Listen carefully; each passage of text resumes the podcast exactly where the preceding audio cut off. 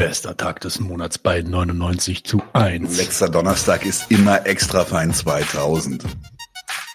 Extra fein 2000. Ja, alles 2000 ist immer besser. Weißt du noch? Knight Rider 2000. Ja, der war nicht besser. Nein, der war scheiße. Der, nee, das war scheiße. Aber hey, äh, trotzdem, es war, als Kind habe ich es gefeiert.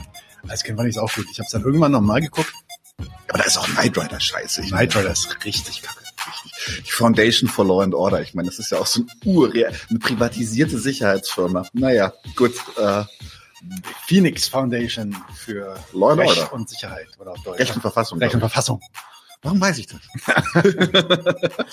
Ja, Leute, herzlich willkommen zu unserem Doppelpack im Monat März. Hier steht zwar Februar drüber, aber Daniel kann halt einfach nicht ordentlich. Doch, doch, ich kann schon. Ich habe es auch händisch geändert schon bei den ganzen. Ach so, bei uns steht nur Februar. Ja, ja. Einfach dumm. Restreaming ist dumm. Was machen wir denn heute? Wir ähm, machen mal wieder einen relativ klassischen Senf, also wenig geskriptet, einfach nur mal richtig, richtig abhaten.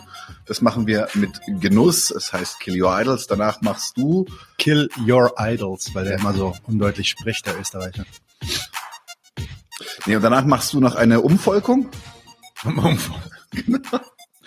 Ich spreche über den Begriff Volk im Anschluss an unseren, unsere Nationalismus-Zündfunken der letzten beiden Male. Genau. Dann äh, haben wir noch einen Kulturgedöns, da rede ich über Rembetiko. Das ist äh, griechische Musik ähm, mit einem durchaus interessanten Hintergrund und eine Filmempfehlung gibt's auch noch hinten drauf. Und dann machen wir schon Stammtisch, weil Klassenkampfsport haben wir diesen Monat keinen. Wir hatten drei letzte Woche, äh, letztes Mal. Haben uns gedacht, das nimmt langsam über. Nein, Spaß beiseite. Wir haben einfach diesen Monat nichts gefunden, was uns so richtig anzeigt. Ähm, kommt aber fürs nächsten Monat ist schon Sachen angedacht. Ja, und so können wir eigentlich direkt übergehen zum Senf, oder? Jo. Haben wir schon unseren Special Guest angekündigt? Meckermarek. Meckermark, hast du schon gesagt. Den habe ich, also ich habe ihn im Teasertext, aber nee, den habe ich nicht. Stimmt, im Stammtisch kommt Meckermarek und bügelt einmal über den Podcast über Politik hinweg. Da hat er wohl Beef mit. Hören wir uns das mal an. Genau, das ist ein neues Segment, was wir versuchen, im Stammtisch einzubauen. Da kommt unser guter, Meckermarek. Das muss unser Anwalt. ja, genau. Marek. Unser Consigliere. Ne? Und ähm, lawyert andere, ja, reagiert auf, auf Content. Mhm. Macht er immer ganz gut. Ganz wichtig, für mich persönlich, ich habe ihn extra gefragt, wenn er unser Consigliere ist, ist er eigentlich Tom Hagen oder Silvio Dante? Und er hat sich freiwillig für Silvio Dante entschieden. Phoenix Foundation war MacGyver. Fuck. Ja, Oh, stimmt. hast du recht. Hm. War das auch so erzreaktionär, die Serie? Das war auch so eine private Foundation, ja. Private Sicherheit. Aber bei dem fand ich ja geil, dass der eigentlich, dass er nicht, dass er nichts mit Waffen gemacht hat, sondern sich immer diese, Der hat einmal aus Sumpfgas Granaten gemacht, das weiß ich noch, hat mich sehr beeindruckt. er hat schon eine coole Idee. Also das fand ich als Kind richtig gut und das finde ich auch heute immer noch lustig. Ja. Anyway, Jo, Senf. Wir senfen. Senfen, Senfen, Senfen. Wo ist denn der Senf?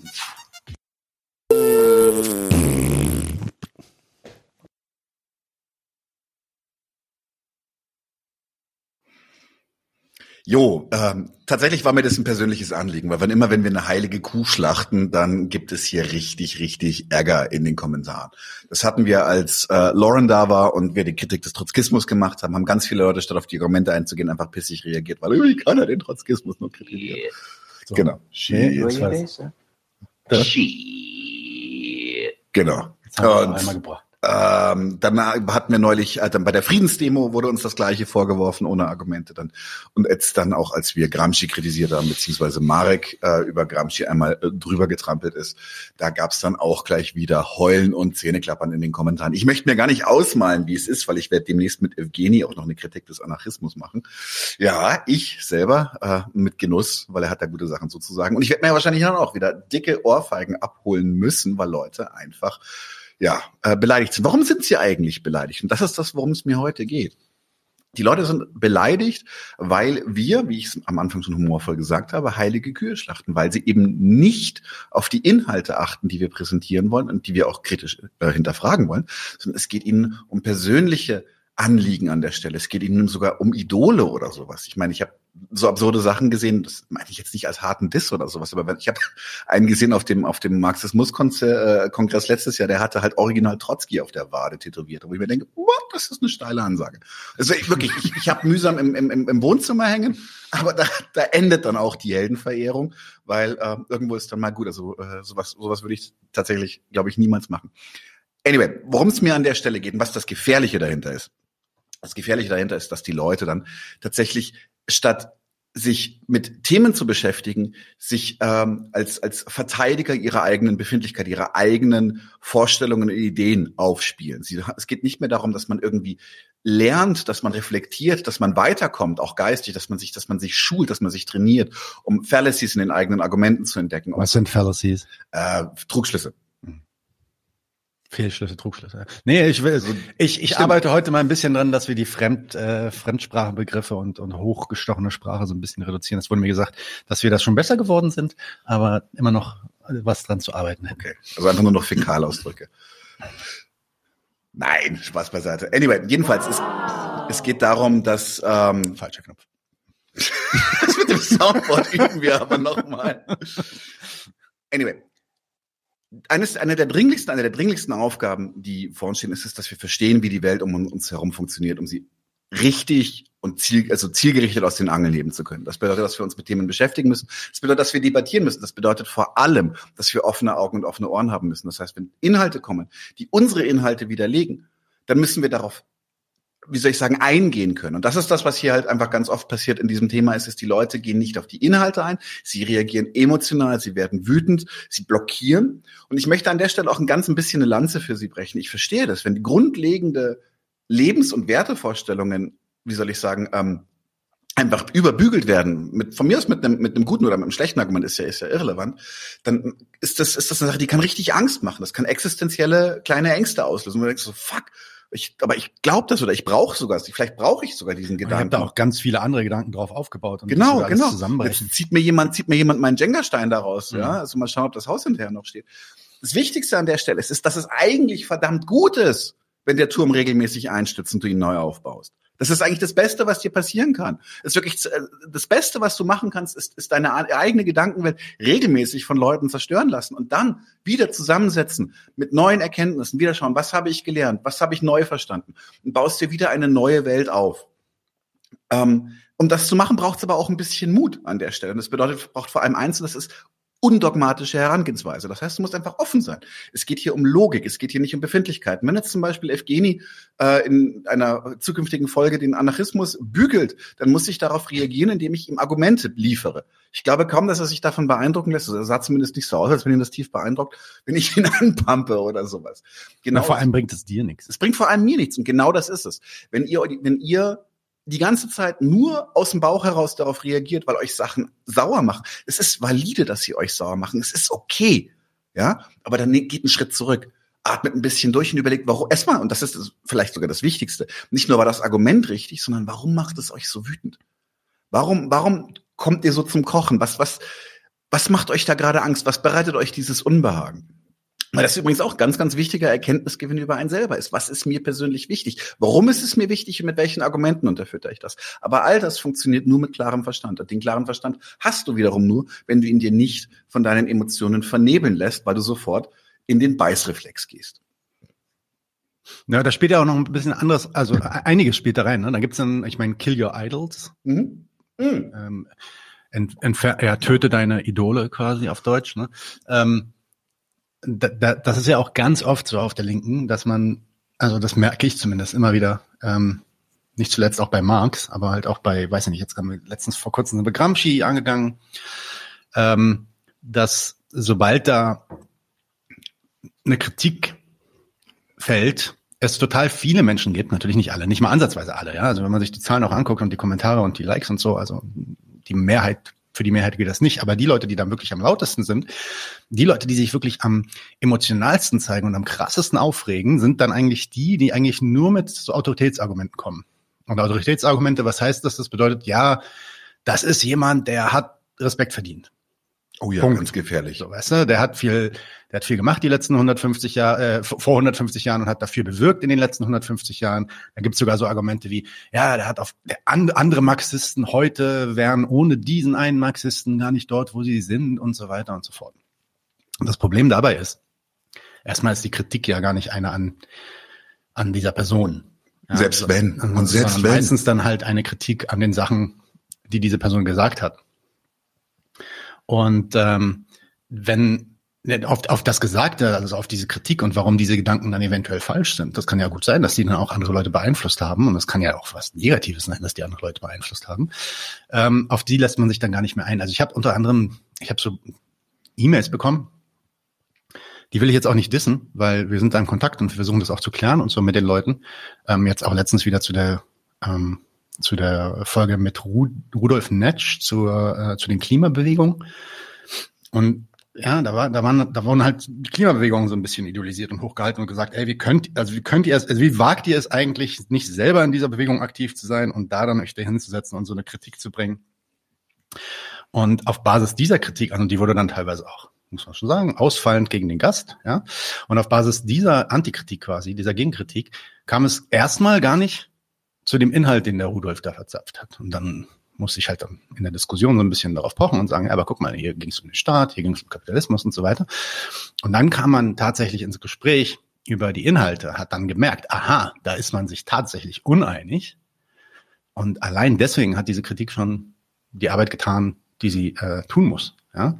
Nämlich aufzeigen, wo wir uns uneinig sind und wo wir Sachen zu klären haben. Und ähm, das, das, ist, das ist viel besser, wenn ihr direkt, versucht direkt irgendwie, wenn ihr mit Argumenten kommt, wenn ihr einen Brief von uns schreibt zum Beispiel. Ja, das mögen wir ja gerne. Übrigens, ihr könnt euch auch auskotzen bei uns äh, über was für ein Scheiß, was für ein Scheiß wir erzählt haben und so. Alles kein Problem.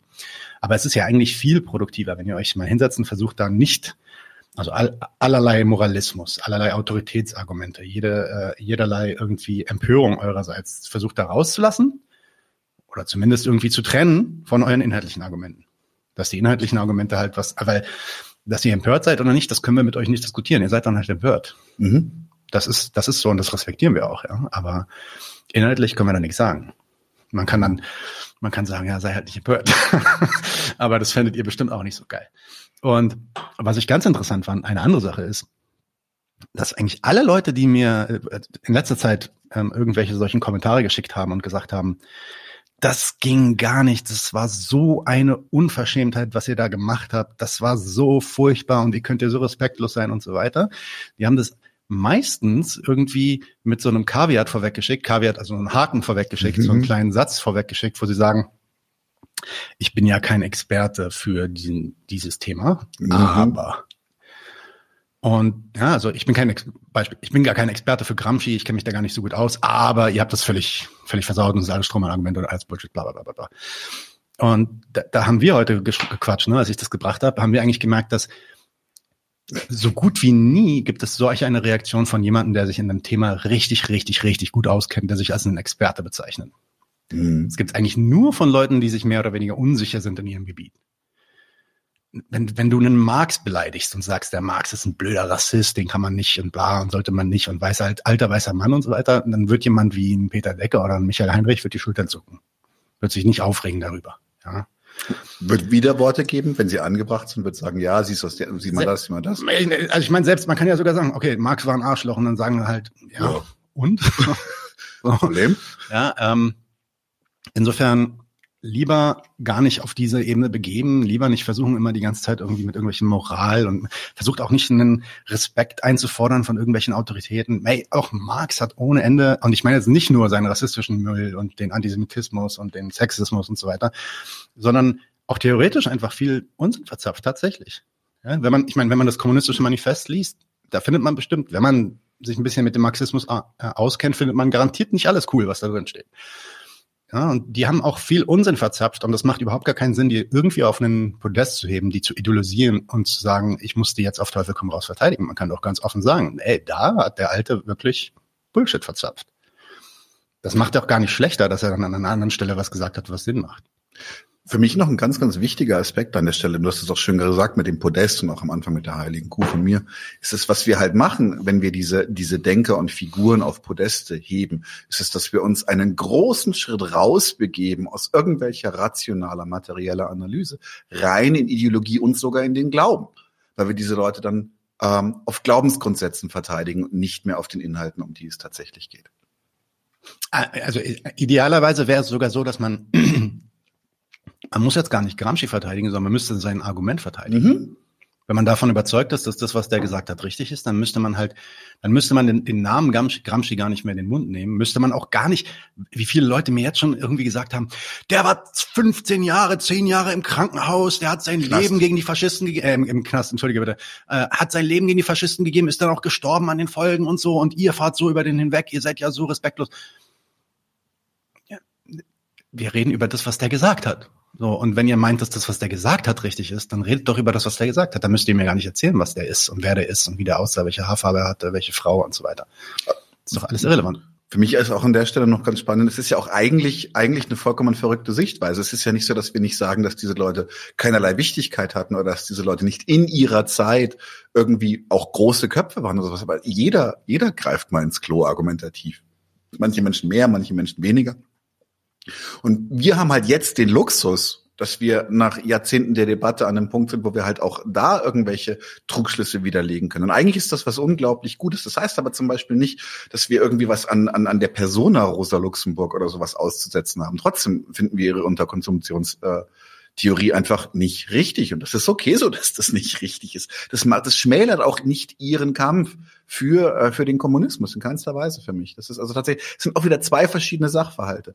Es ist Menschen, Menschen haben gekämpft, Menschen haben große Dinge versucht zu bewegen und dafür gebührt ihnen tatsächlich zumindest mal ein, eine, eine Anerkennung. Lenin ist das beste Beispiel, sagt ja. Lahan gerade. Ne? Ähm, ich, find's, ich bin übrigens ganz stolz auf dich, dass du sagst, dass die über äh, Unterkompensationstheorie von Rosa Luxemburg falsch Unterkonsumptions. Unterkonsumptionstheorie falsch ist, ja, sehe ich mich genau. ähm, du hast meinen Zündfunken gehört. Ich habe nee, aber äh, mal ganz kurz. Da hatte jemand Lenin, überzeugende Argumente. Lenin ist wieder so ein, ist genau so ein Fall, ja. Also der wird so hochgehalten. Und bei dem ist es wirklich so, und da, da muss ich sogar sagen, äh, bei dem ist ja unbestreitbar, dass es eine historisch wichtige, einflussreiche, extrem zentrale Person war für die kommunistische Bewegung in dem frühen 20. Jahrhundert. Das kann man ja gar nicht bestreiten, das würde auch niemand sagen, dass es nicht so ist. Ja.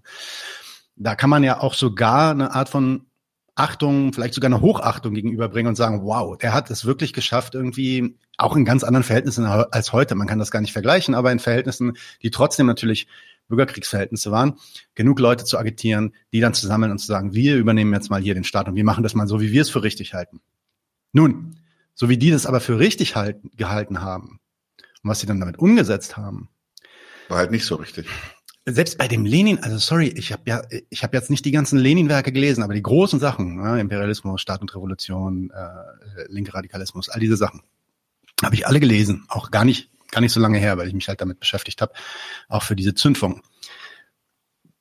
Ich muss ehrlich sagen, da ist nicht so viel, wo ich sagen würde, ja, da stimme ich zu. Da ist extrem viel Falsches drin und das müssen wir prüfen und total viele Linke, auch also vor allem so radikale Linke, machen das gar nicht mehr und die reproduzieren dann eher eigentlich nur, ja, der bringt dann natürlich da Argumente, die reproduzieren dann diese Argumente, aber ungeprüft. Mhm. Und ähm, jetzt kann man natürlich sagen, ja, vielleicht, vielleicht kann man sich jetzt auch darüber streiten und sagen, nee, Lenin hatte doch recht und so weiter. Ich sage ja nicht, dass ich, äh, ich hier die Weisheit mit Löffeln gefressen habe, aber zumindest sollte man sich doch da im Inhalt streiten und nicht darüber streiten, dass wie kannst du nur den Lenin kritisieren oder den Trotzki kritisieren mhm. oder so. Also, also nicht, nicht mein Ding. Nee. Ja. Also insofern, äh, summa summarum, äh, zerstört eure, zerstört eure Idole. Das ist ganz, ganz ernst gemeint im Sinne von, dass ihr sie immer kritisch hinterfragt, dass ihr immer darauf achtet, dass ihr immer offen bleibt, um etwas Neues zu lernen. Das schmälert ja überhaupt nicht. Ja, man kann auch zu Lenins Leichnam pilgern, das ist richtig. Das stimmt, aber der, der ist ja gar nicht wirklich tot, das haben wir bei den Simpsons gelernt. Der wartet nur darauf, wieder aufzustehen. Ähm, aber passt, da, passt auf und wie gesagt, wenn ihr, und das finde ich nochmal ganz, ganz wichtig, wenn ihr emo heftig emotional auf Inhalte reagiert, fragt euch, warum reagiere ich so heftig? Wie gesagt, nicht, weil es eine falsche Reaktion ist, sondern weil ihr über euch selbst verdammt viel lernt in dem Moment und dann einen klaren Kopf habt, um auf das Argument zu hören. Hier, hier. Machen wir. Machen wir Schluss jetzt. Machen wir Volk? Machen wir Volk jetzt. Die Zerstörung des Volkes. Folgt mich nicht voll. Folgt mich nicht voll. Ähm, das ist ein Zündfunke und dazu brauchen wir das Zündfunke-Video. Das ist hier.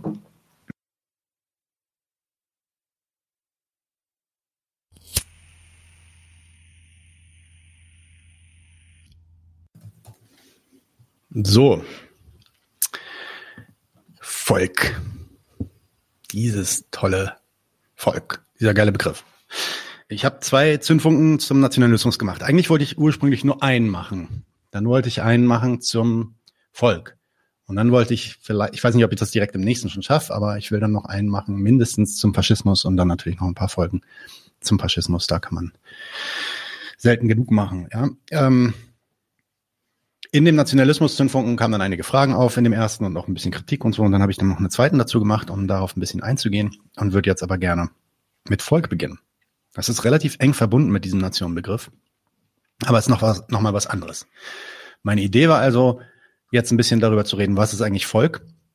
Und dann hörte, habe ich irgendwie, was war letzte Woche? Habe ich über Tage ähm, Instagram habe ich mir angeguckt. Und da gab es eine Story, die ähm, die feuerte so ein bisschen die Proteste und die die Aufstände in in Frankreich an. Und da stand sowas drin, ich weiß nicht mehr genau, sowas wie möge der Volksaufstand siegen oder irgendwas in der Richtung. Ja? Ich kann den Wortlaut nicht mehr reproduzieren. Und dann habe ich als Scherz, also ich habe es gar nicht ernst gemeint, habe ich als Scherz ähm, den äh, Übertage-Jungs im Signal geschrieben, da warst du auch drin im Chat, hab denen gesagt, wenn Anarchisten von Volk, wenn Anarchisten affirmativ von Volk sprechen, also positiv von Volk sprechen, werde ich immer traurig. Mit einem weinenden GIF.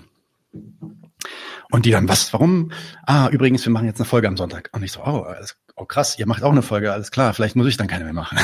dann höre ich mir die, die Folge halt am Sonntag an.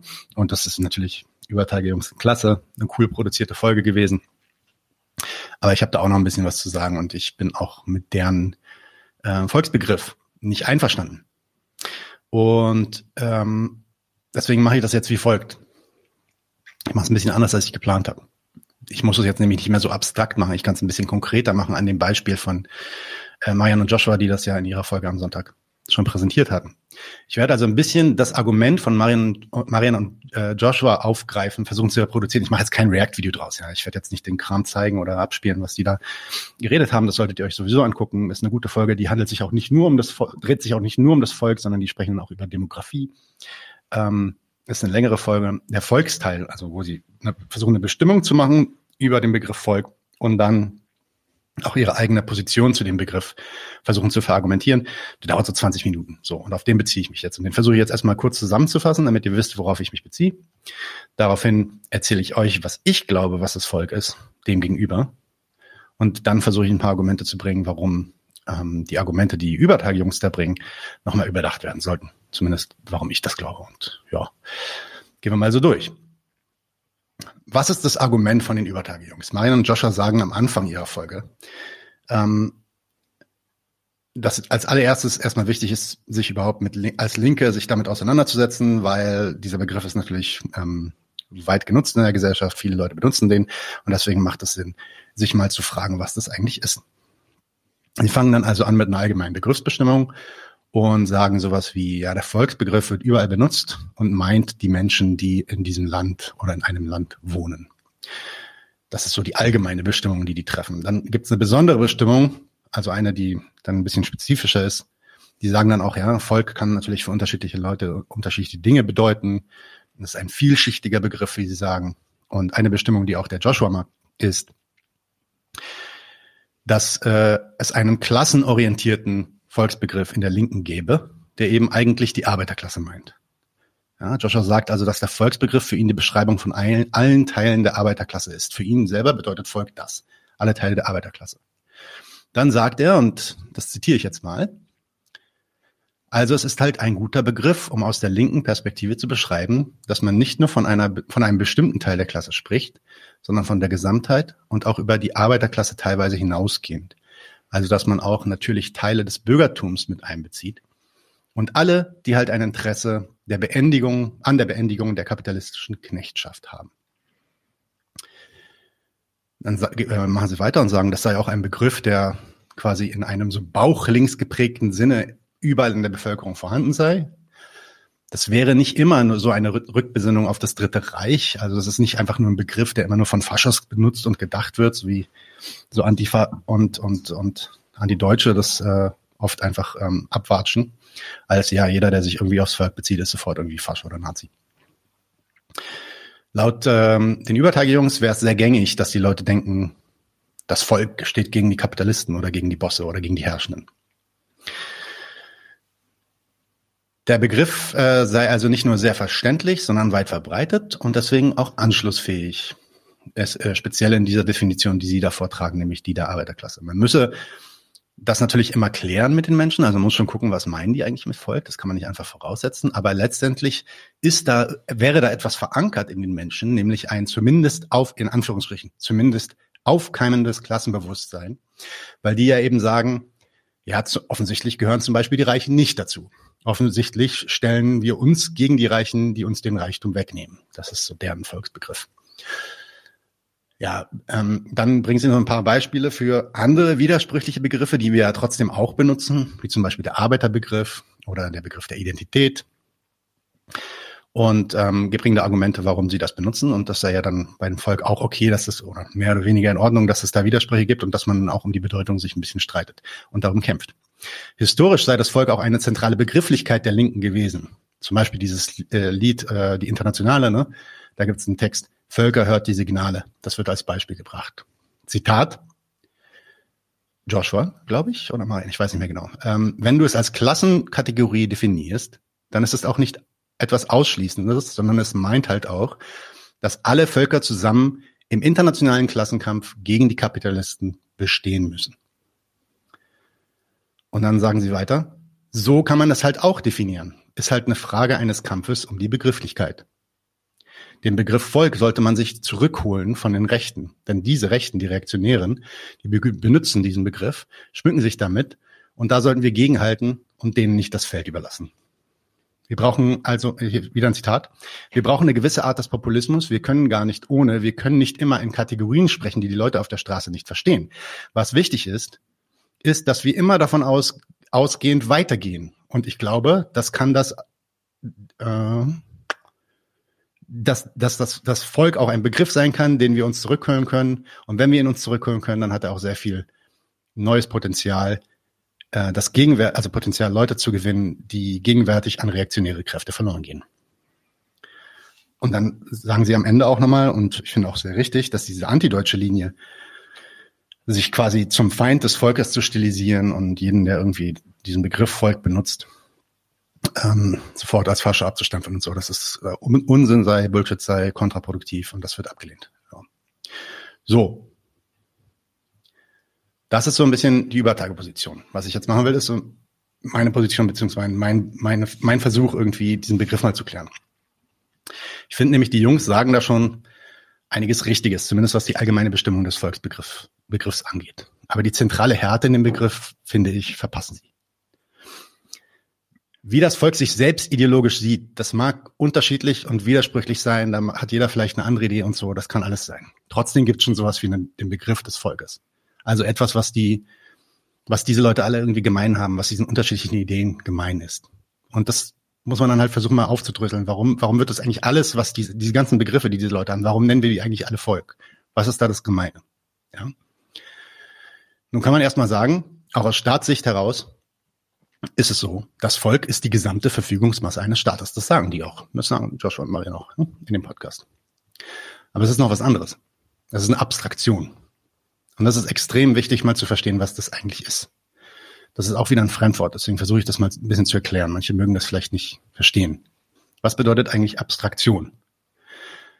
Das bedeutet, dass man sich zum Beispiel mehrere Objekte anschaut die Unterschiede haben und jetzt einfach mal von diesen Unterschieden versucht weg abzusehen, sich die nicht anzugucken und einen neuen Begriff zu erzeugen, der dann quasi das Gemeinsame in ihnen ausdrücken will.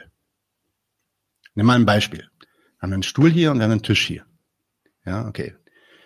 Stellt euch einen Standardstuhl, vier Beine und einen Standardtisch, vier Beine vor. Okay? Da gibt es offensichtlich einen Unterschied. Das sind zwei unterschiedliche Sachen. Der Unterschied ist zum Beispiel, dass man auf dem einen sitzen soll und an dem anderen sitzen soll. Nicht auf dem anderen sitzen soll. Also am Tisch sitzt man, aber nicht drauf auf dem Tisch. Und auf dem Stuhl sitzt man drauf, aber nicht dran. Okay? Aber von diesen Eigenschaften kann man abstrahieren. Also ich könnte jetzt auch einen Begriff bauen, der diese Unterschiede völlig missachtet. Und das macht auch Sinn zu abstrahieren, weil dann kann ich über was anderes reden, nämlich über das, was den beiden gleich ist, was den beiden eigen ist. Und das könnte ich zum Beispiel nennen Möbelstück. Jetzt habe ich einen Tisch, einen Stuhl, die sind beide ein Möbelstück. Und das ist auch richtig, das sind sie. Sie sind nicht ausreichend bestimmt dadurch, aber das ist eine Abstraktion. Man merkt also bei einer Abstraktion, da geht was verloren, nämlich die Unterschiede. Vielleicht sogar Widersprüche der Objekte untereinander. Und genau das Gleiche, das passiert, passiert auch ja objektorientierte Programmierung, genau.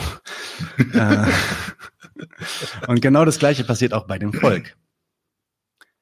Es werden einfach alle Menschen, die einem Staat zur Verfügung stehen, also die Staatsangehörige sind, als das Volk dieses Staates bezeichnet und von den Unterschieden in dieser Gruppe wird abgesehen. Darum geht's. Um das mal anders herum zu sagen. Wenn es in dieser Gruppe, in dieser Gruppe, die wir Volk nennen, wenn es da keine Unterschiede gäbe, keine unterschiedlichen Interessen, keine, unter, keine vielleicht widersprüchlichen Interessen, dann wäre auch die Abstraktion Volk gar nicht nötig. Die wäre redundant oder überflüssig. Man bräuchte die gar nicht. Wenn ich ein ident zwei identische Stühle nebeneinander stelle, dann brauche ich kein drittes Wort dafür. Da man ja eh schon die gleichen Ziele verfolgt wie alle anderen auch, muss man sich auch nicht als irgendwas anderes definieren, sondern kann einfach sagen, ey, ich habe dieses Ziel und diese Leute neben mir, die haben dieses Ziel auch, die haben diese Interessen auch. Da braucht man nicht den Begriff Volk.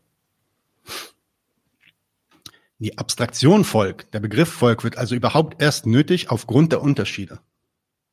Dadurch wird er überhaupt erst stimmig, dadurch hat er überhaupt erst eine Bedeutung. So, und was ich jetzt noch verargumentieren will, und das kommt dann halt, das wird dann, geht dann halt Richtung Gegenargument gegen die ähm, Übertagejungs. Was ich jetzt noch verargumentieren will, ähm, ist, dass sich dieser Begriff des Volkes gar nicht von Herrschaft trennen lässt. Also immer in Bezug zu einer Herrschaft steht. Und daher auch die restlichen Argumente von den Übertagejungs eigentlich ins Leere laufen, die, die, die ich da vorhin versucht habe zu reproduzieren. Und deswegen war auch so ein bisschen mein Joke an die Anarchisten, die über das Volk reden, weil Anarchisten sind halt die, die eigentlich die Herrschaftslosigkeit möchten, den Anarchie, die Anarchie. Ne? Also zumindest bedeutet das Wort das so. Ähm, und deswegen war mein Gag ähm, ungewollt äh, ins, äh, ja, ins Wespennest gestochen äh, oder ge gefasst. Gestochen? Sagt man gefasst oder gestochen? Gestochen. Und ähm, habe erst dann im Nachhinein gemerkt, nee, die haben wirklich einen positiven Griff von Volk. Man könnte ja auch sagen, und das sagen die Übertage-Jungs auch, ja, Volk definiert den Staat schon so, wie ich das jetzt gerade gesagt habe. Ja, der definiert das Staat schon so, wie ich das gerade gesagt habe. Wir aber, wir Übertage-Jungs, Marian, ich, meine Ahnung, wir Linken, wer auch immer, wir Arbeiter, wir definieren das aber anders. Und zwar ist ein herrschaftsfreien Begriff. Nun, da will ich aber gerade sagen, das geht gar nicht. Okay? Und hier kommt das Argument. Wenn Volk eine Abstraktion ist, also wenn man von allen Unterschieden innerhalb einer Gruppe Lass es jetzt mal wirklich die Arbeiterklasse sein, so wie du es sagst. Wenn Volk diese Abstraktion ist, die von allen Unterschieden in dieser Arbeiterklasse abstrahiert. Ja, oder zum Beispiel die Gruppe ist aller Menschen, die den Kapitalismus loswerden wollen. Dann postuliert man damit nichtsdestotrotz eine Identität über unterschiedliche und teilweise entgegengesetzte Interessen in dieser Gruppe. Ja, ja, die haben schon vielleicht was Gemeines. Die wollen vielleicht den Kapitalismus loswerden zum Beispiel. Das heißt aber nicht, dass sie gar keine widersprüchlichen Interessen haben. Darüber, über diese Widersprüche, über diese Unterschiede wird aber gebügelt, von diesen Unterschieden mit abstrahiert. Nun kommt die Krux.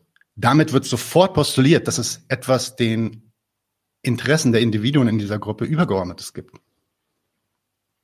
Etwas, was über den Interessen der Einzelnen steht, nämlich das Interesse der Abstraktion Volk, also dieser Volkswille zum Beispiel. Ja? an die Stelle der, wo, dort, wo ich finde, eigentlich die gemeinsame Abwicklung der, der Zwecke der Individuen in diesen Gruppen ähm, äh, stattfinden sollte, rückt jetzt sofort das Interesse dieser Abstraktion. Nochmal, rückt jetzt die, die, das Interesse der Abstraktion des Volkswillens. Nun, der Volkswille, der kann überhaupt nur von oben installiert werden. Der muss sich ja auf Basis der Abstraktion Volk gegen die Unterschiede im Volk durchsetzen. Es gibt ja da diese Unterschiede und jetzt gibt es was, das oben drüber steht und sagt, an diesen Dingen sind wir gleich. Das heißt, damit, damit das der zentrale Motivator unserer, unserer Bewegung ist, muss sich dieser Begriff durchsetzen gegen all die Unterschiede, die es tatsächlich gibt unter diesen Menschen. Dieses Durchsetzen ist aber immer ein Gewaltakt. Wenn es Unterschiede und Widersprüche im Volk gibt, die eben nicht dem Zweck des Volkswillens dienen, dann müssen diese Widersprüche und Unterschiede müssen kontrolliert werden, müssen gemanagt werden, müssen unterdrückt werden. Und zack, bist du wieder bei der Herrschaft, die notwendig ist, um den Volkswillen zuerst herzustellen und dann sicherzustellen.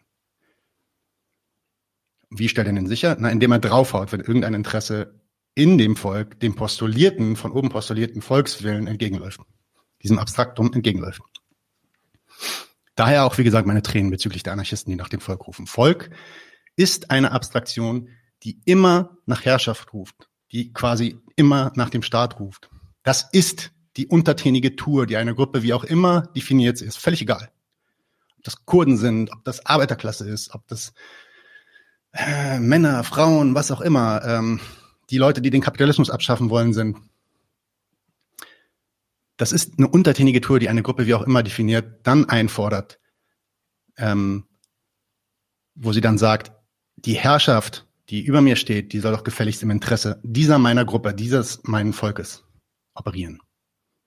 Volk gibt's also nicht ohne Herrschaft. Ganz interessant dabei ist übrigens mal wieder, dass selbst die Wortherkunft des Wortes darauf hindeutet. Volk stammt nämlich, Wikipedia erste Seite, könnt ihr sofort finden. Volk stammt vom mittelhochdeutschen Volk, V-O-L-C. Das stammt aus dem althochdeutschen Volk, F-O-L-C. Und das stammt aus dem urgermanischen Fulka, F-O-L-K-A. Und das bedeutet die Kriegsschar. Das sind also die Soldaten und die Bediensteten, die man im Krieg zu kommandieren da hat die Schar an, die Masse an Menschen, die ich als General oder Herrscher durch die Welt schicken kann. Und in der demokratischen und bürgerlichen Gesellschaft, und das wissen die Übertage-Jungs ja auch, haben sie auch gesagt, da ist das Volk die Verfügungsmache der Sache der Nation. Die Nation ist die übergeordnete Idee, die übergeordnete Mission, der sich sowohl das Volk als auch die Herrschaft, diese beiden Akteure, verpflichten. Das Volk ist also Mittel der Herrschaft. Die Herrschaft, der Staat in unserem Fall, nutzt das Volk, um die Sache der Nation zu erreichen, das nationale Wachstum und seine, in der internationalen Welt der Konkurrenz zu bestehen. Jetzt kommen wir dann nochmal zurück auf das Übertageargument.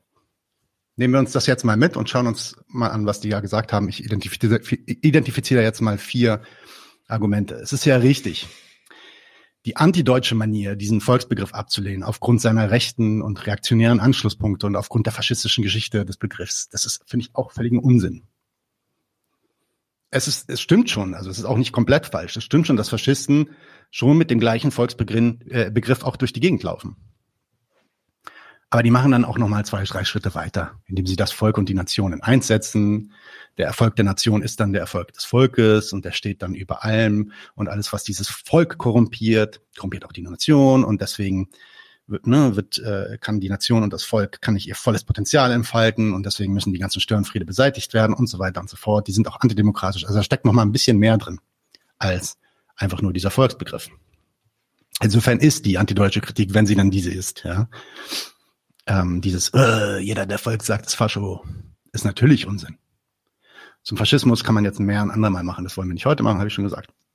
Aber der Punkt, den ich machen möchte, ist eigentlich, dass die Kritik am Volksbegriff eben überhaupt gar nicht erschöpft ist mit dieser antideutschen, nennen das bürgerlich antifaschistischen, moralischen Kritik, ja. Und da gehe ich jetzt mal, wie gesagt, auf die Argumente von denen ein. Das erste Argument von, von den Jungs ist, der Volksbegriff wird überall genutzt, genutzt, ist anschlussfähig, Linke reden darüber und deswegen müssen wir das auch nutzen. Das erste, was man sich doch da einfach mal fragen müsste, eigentlich, wenn man sowas hört, ist, ja, warum ist denn eigentlich der Begriff so anschlussfähig? Warum wird er dann eigentlich überall benutzt? Die Frage müsste man sich mal stellen. Und da sage ich halt, ja, weil eben all diese Leute von links bis rechts übrigens, auf allen politischen Ebenen eigentlich, in ihrem Kopf sich auch eben nur eine gute und bessere Herrschaft denken und wünschen. Das wollen die Leute. Und ich meine jetzt auch nicht nur die Rechten, die meisten Linken auch, die ich kenne. Die meisten Linken, die ich kenne, so verallgemeinern wir das nicht. Die meisten Linken, die ich kenne, die wollen die bessere Herrschaft.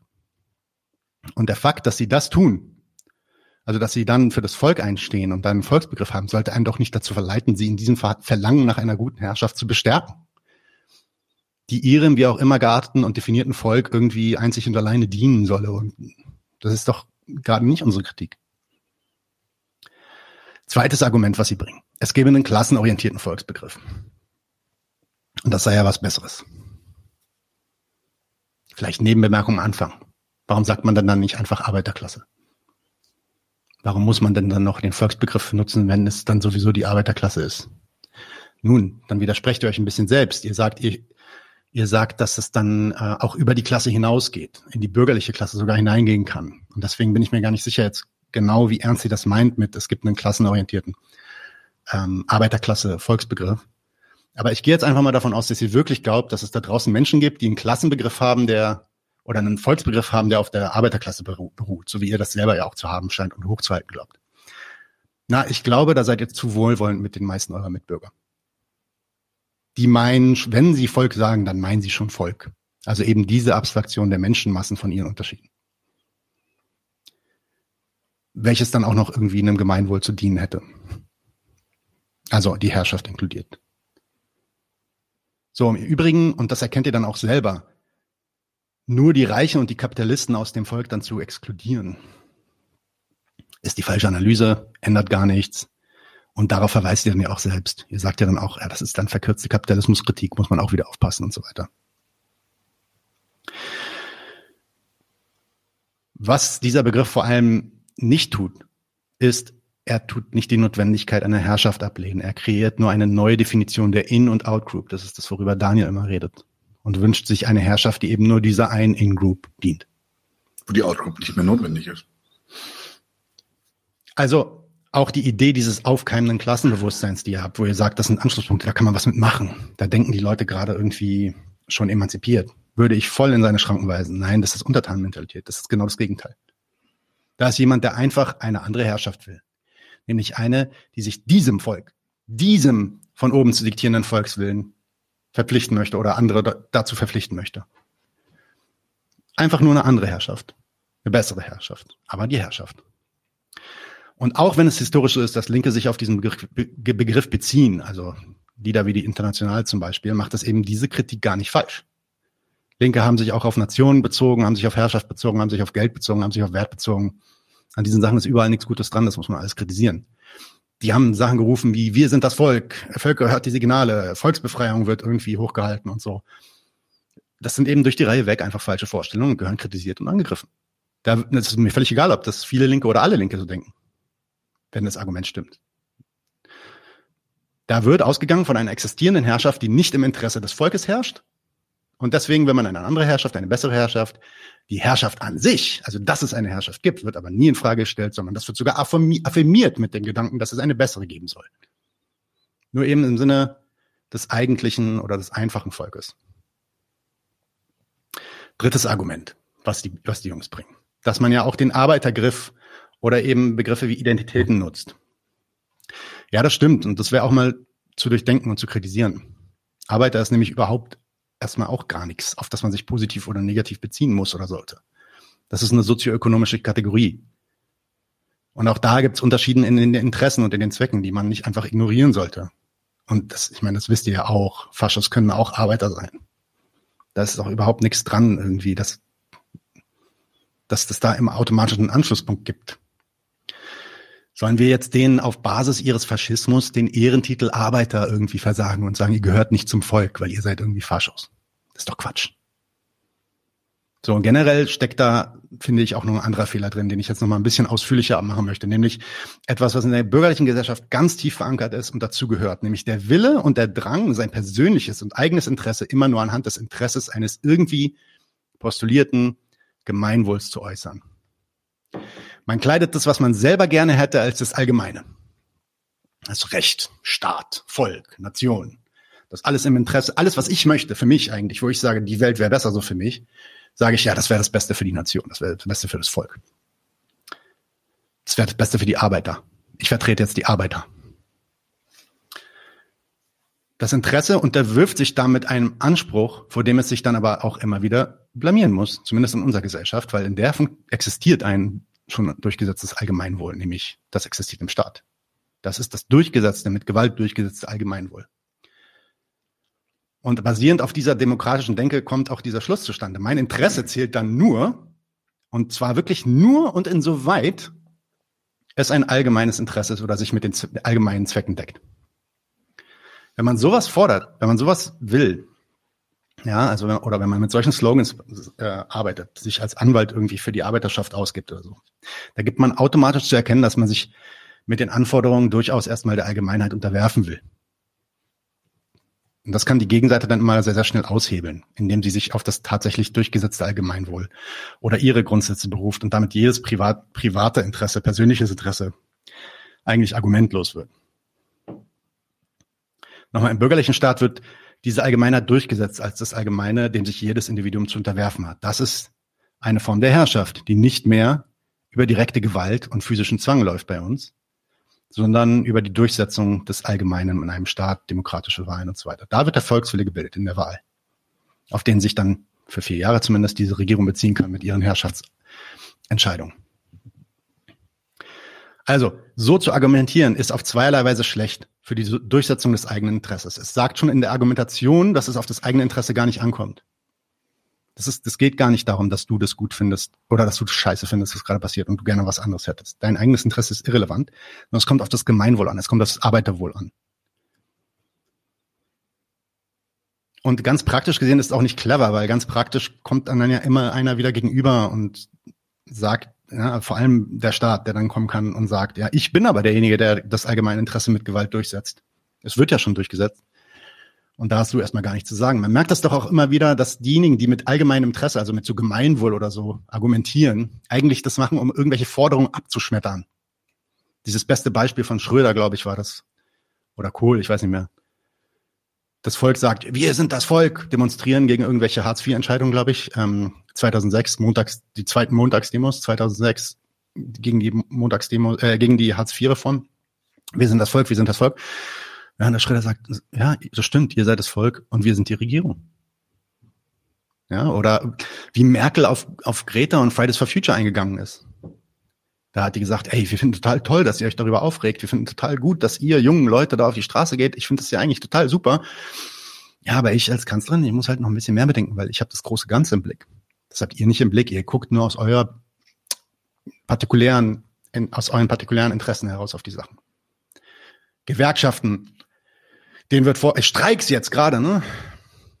Ja, ihr, ihr streikt für eure Interessen, ihr streikt für euren Lohn. Mensch, könnt ihr euch nicht mal wirklich, wir sind gerade im Krieg, wir sind hier gerade äh, aus der Pandemie raus, dem Land geht's so schlecht und jetzt wollt ihr streiken, bla bla bla bla. Das hört man doch die ganze Zeit. Mit dem Allgemeinwohl wird immer argumentiert, um solche Argumente niederzumachen persönliche, private Interessen, Einzelinteressen, partikuläre Interessen niederzumachen. Äh, Maurice Höfgen, ein anderes Beispiel. Der sagt, im, im Interesse der Wirtschaft sei das nötig, dass die Leute genug Geld haben, damit der Laden floriert. Sagt also, es wäre besser im Interesse der Wirtschaft, dass wir alle mehr Geld bekommen. Damit gibt Maurice zu erkennen, dass ihm die Interessen der Menschen selbst nur ein Mittel für andere Interessen gelten. Nämlich im Interesse der Wirtschaft. Die Umkehrung ist doch dann auch richtig. Wenn es nicht im Interesse der Wirtschaft ist, dann kriegen wir auch nicht mehr Geld. Ne? Und zum anderen kann dagegen dann die Wirtschaft dann natürlich auch ganz logisch konsistent argumentieren und sagen, ja, wenn schon, wenn es schon so auf die Wirtschaft ankommt, also wenn das schon dein zentraler, deine zentrale Sorge ist, dass die Wirtschaft gut läuft, ja, dann bin ich ja, dann bestimme ich ja selber noch, ich als derjenige, der die Wirtschaft macht, bestimme ich selber noch am besten, was ich brauche, damit ich floriere. Das kannst du mir nicht sagen. Und was ich brauche, ist, dass die Löhne niedrig sind. Man merkt also mit so einer Argumentation, also ich meine, das ist jetzt die Argumentation aufs Allgemeinwohl bezogen, aber eigentlich auf jede größere ideelle Gruppe, Abstraktion. So eine Argumentation ist man immer relativ schnell im Arsch. Ach so, noch mehr. Jemand, der sich hinstellt und Forderungen in das Kleid des äh, Gemeinwohls zum Beispiel packt, der tut dann auch nichts für seine Forderungen. Also vor allem wird er nicht destruktiv. Der will das ja alles nicht kaputt machen. Der stellt ja seine Forderungen als unter dem Gemeinwohl Berechtigte dar. Der Staat hat, das umzusetzen zum Beispiel. Ja. Bei den Arbeitern, ja, das müssen dann halt dann die Arbeiter machen. Deswegen sage ich, macht eure Interessen nicht als das Allgemeine. Auch nicht das Allgemein für eine Gruppe gelten. Das hat immer den Fehler drin, dass man sich einem Maßstab unterwirft, der schon herrscht, von dem man aber selber in diesem Fall in unserer Gesellschaft gar nichts hat. Und der implizit, implizit eigentlich mein Interesse als Maßstab als ungültig erklärt ist doch viel besser so zu sagen, so zu argumentieren. Wir wollen bestimmte Sachen und für die stehen wir gerade. Wir sind der Meinung, dass das Kacke, was hier läuft. Wir, und damit meine ich wirklich uns beide oder uns vier Leute. Ja? Nicht wir Arbeiter, sondern nee, die Leute, die jetzt hier gerade mit euch sprechen. Ja, und ich glaube, und ich, da müssen wir nicht sagen, ey, das wäre für alle Menschen das Beste oder das Beste fürs Volk, das Beste für die Arbeiter. Nee, macht mal den Gegensatz auf.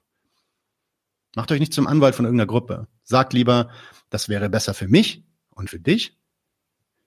Mein Interesse ist eins, wo ich gute Argumente für habe, dass es für dich vielleicht auch besser wäre. Überleg dir das mal, denk das mal, denk das mal durch. Vielleicht denkst du ja auch so. Stattdessen dein Interesse als dein Interesse, ja, dein Interesse als ein nicht als dein Interesse stehen zu lassen, sondern mein Interesse als das, entschuldige, ich habe mich ein bisschen vertan. Stattdessen sein eigenes Interesse, nicht als sein Interesse ähm, auszugeben, sondern stattdessen sich immer wieder auf dieses ähm, übergeordnete Wir zu beziehen, das hergestellt werden muss. Das ist ein Fehler. An dieser fiktiven, an diesem fiktiven Messlatte des Wir wird man dann geprüft und wird eigentlich immer abgeschmettert. Es traut sich doch heute gar niemand mehr zu sagen, ich will jetzt irgendwie ich will fünf Euro. Es wird alles immer wieder unter irgendein allgemeines postuliert. Guckt euch mal genug ist genug an. Das ist, ja, meinetwegen da die Arbeiter. Man könnte einfach sagen, wir fordern jetzt mit Militanz und Gewalt, wir fordern 1000 Euro Sonderzahlung jeden Monat. Bumm. Nee, aber das wird nicht gemacht. Das nutzt der arbeitende Klasse. Wir, wir treten für die arbeitende Klasse ein. Wir treten für das Florieren dieser Wirtschaft ein. Wir sind gegen die böse Herrschaft. Wir wollen die bessere Herrschaft. Diese Forderung gibt's massenhaft. Einfach, wir wollen Geld, sagt niemand. Gibt's nicht. Ist zu vulgär, dass, wenn, sobald das jemand sagt, das sofort, wird sofort abgeschmettert. Heißt, boah, ihr seid ja so egoistisch. Ihr wollt einfach nur Geld. Ihr habt nicht mal einen Grund, warum ihr das wollt. So, und last but not least, damit kriegt man auch niemanden überzeugt. Ich kann Einzelne schon überzeugen, dass, dass mit dem, was ich will, er vielleicht besser fahren würde. Das kann ich schon machen. Ja. Dann will er das vielleicht dann auch. Aber ihm vorzugaukeln, dass, dass er mit dem, was ich will, das Allgemeine, das Gemeinwohl, das Wohl der Arbeiterklasse irgendwie realisieren würde. Vielleicht sogar, und das machen viele Marxisten, das macht nicht ihr Anarchisten, aber viele Marxisten machen das dann vielleicht noch sogar irgendeine historische Mission oder Tendenz der Weltgeschichte verwirklichen. Die Mission der Arbeiterklasse irgendwie verwirklichen. Aufhebung des Kapitalismus, bla bla bla. Das glaubt, da, da, kann, da können die Leute nichts mit anfangen, das glaubt kein Schwein, das interessiert auch niemanden. Packt die lieber, äh, redet lieber mit denen über die Sachen, die die interessieren, deren unmittelbaren Interessen. Und jetzt das letzte Argument, und das sind wirklich nur noch zwei Worte, nämlich wir müssen die Begriffe von den Rechten zurückholen. Also noch, nie, noch, noch vielleicht ein Wort zu diesem Begriffe zurückholen Argument. Begriffe haben eine Bedeutung. Selbst wenn es unterschiedliche ideologische Arten von Begriffen gibt, haben die erst, haben, hat einen Begriff was Gemeines. Ja? Der Grund, warum diese, die Rechten diesen Begriff so geil finden, da gibt es einen Grund. Und den habe ich versucht heute klar zu machen. Denn dieser Begriff postuliert Herrschaft, der impliziert Herrschaft. Also auch hier, es ist ja richtig, dass nur weil Rechte einen Begriff für sich vereinnahmen, muss man auch nicht von ihm ablassen. Das stimmt, das, da bin ich, da gehe ich mit euch d'accord. Aber nur weil Rechte einen Begriff für sich vereinnahmen, muss man sie auch nicht zurückholen. Nicht automatisch. Dafür muss es schon gute Argumente geben. Und ich denke, man kann schon beides tun. Man kann schon sowohl irgendwie behutsam mit Leuten umgehen, auf die eingehen, damit, ne, also die jetzt auch nicht sofort verschrecken und sagen, was, du hast Volk gesagt, du, klatsche, sondern dann darauf eingehen, okay, was meinst du denn damit? Hast du dir mal Gedanken gemacht, dass die, diese gemeinsamen Interessen interessieren gar nicht so und die mal so behutsam in ihren Gedanken anschuckeln, vielleicht ein bisschen wachrütteln. Letztendlich irgendwann muss man sie auch angreifen und kritisieren für den Quatsch, den sie sagen. Und da müssen wir auch nicht vor dem Volk, Volksbegriff zurückschrecken, meiner Meinung nach. Also, Zusammenfassung. Das Volk, das ist die gesamte Verfügungsmasse einer Herrschaft, die einer den einzelnen übergeordneten Sachen, neben, nämlich dem Volkswillen dient.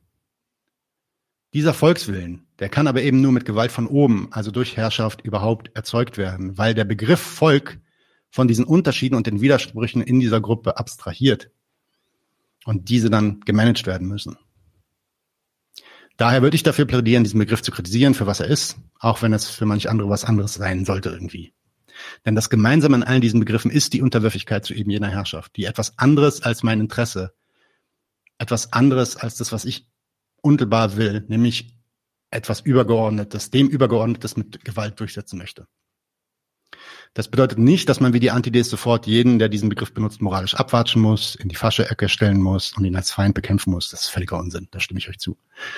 Aber genauso wie deren falsche Vorstellung über die Nützlichkeit der Lohnarbeit zum Beispiel. Ja, denken ja viele Leute, Lohnarbeit, ja, wenn ich ein bisschen mehr arbeite, das nützt mir doch. Ja, ist das wirklich nützlich für die? Das wissen wir. Ne? Das wisst ihr auch. Das ist nicht wahr. Das greifen wir an. Da gehen wir nicht rein und sagen, hey, ihr habt ja alle so einen tollen Lohnarbeitsbegriff, den lassen wir in Ruhe. Nee, das greifen wir an. Und genauso gehört auch die Idee des Volks kritisiert. Stattdessen äh, würde ich also nicht an Volk, Nation oder Arbeiterklasse plädieren, sondern auf die Interessen der Menschen gehen, zeigen, dass es ihnen mit diesen Abstraktionen nicht geholfen ist und dass, wenn sie ihre Interessen durchsetzen wollen, sie das auch wirklich selber machen müssen und nicht nach einer neuen Herrschaft lechzen sollten. So. Ich habe jetzt sehr, sehr viele Kommentare gesehen. Ich weiß nicht, ob es viele Widersprüche gab. Hast du irgendwas markiert? Ähm, nee, tatsächlich nicht. Es gab äh, an, viele Diskussionen auch über Abstraktionen, was sind abstrakte Begriffe, was nicht. Also es leidet so ein bisschen weg davon. Ähm, einer war ganz nice. Äh,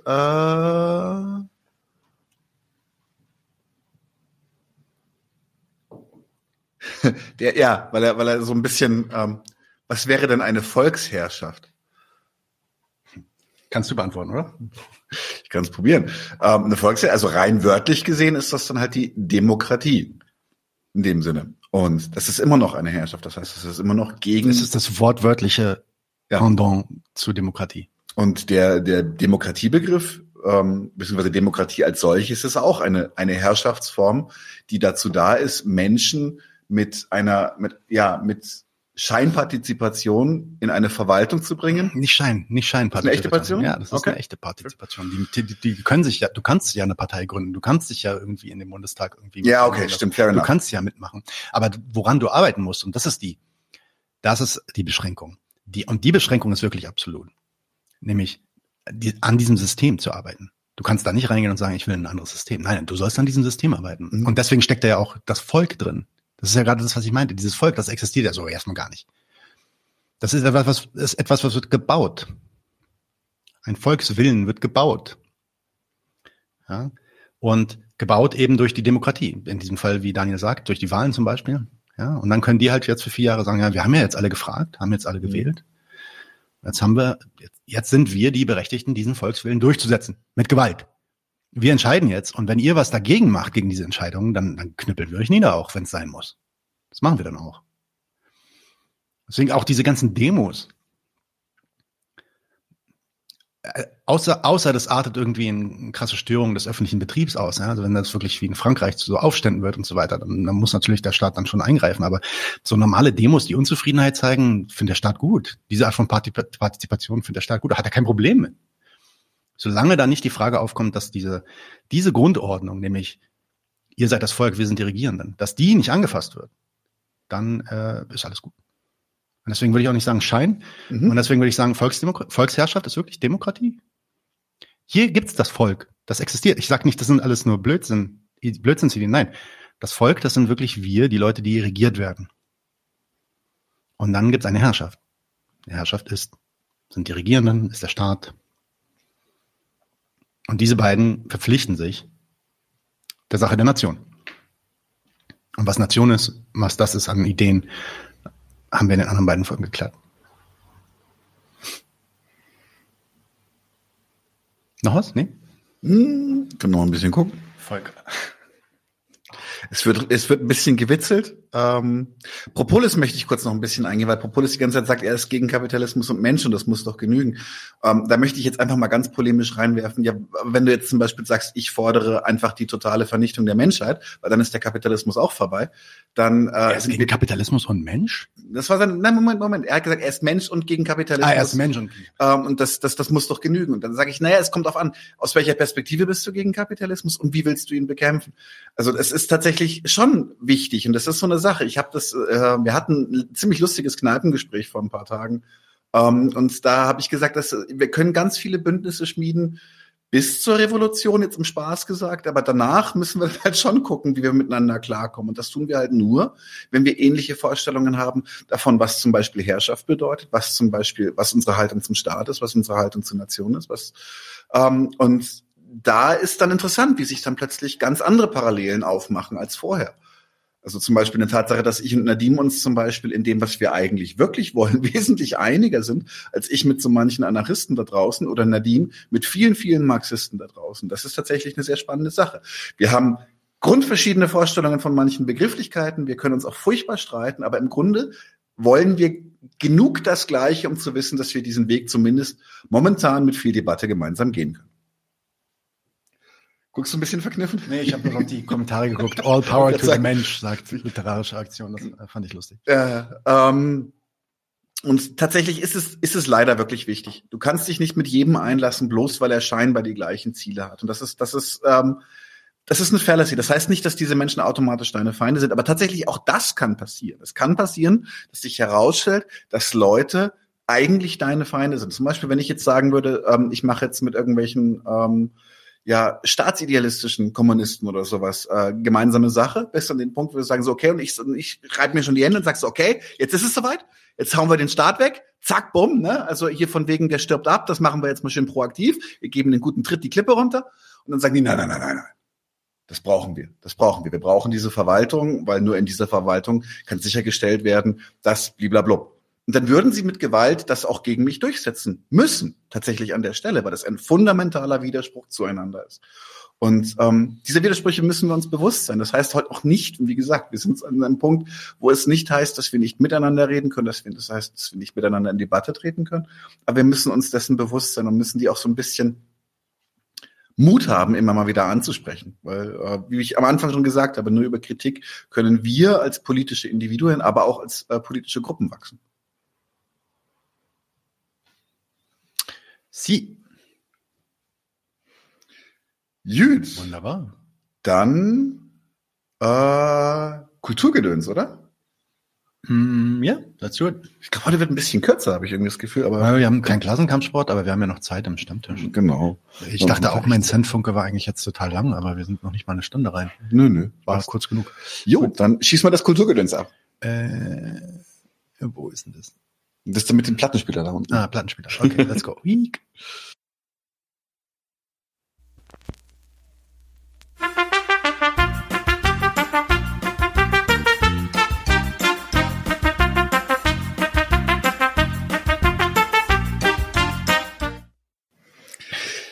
Jo, ich wollte mal keinen Film machen. Das ist mir gar nicht so leicht gefallen, weil ich das so, so, so if in doubt also im Falle eines Zweifels labert Daniel einfach wieder eine, eine, halbe Stunde über irgendeinen Film.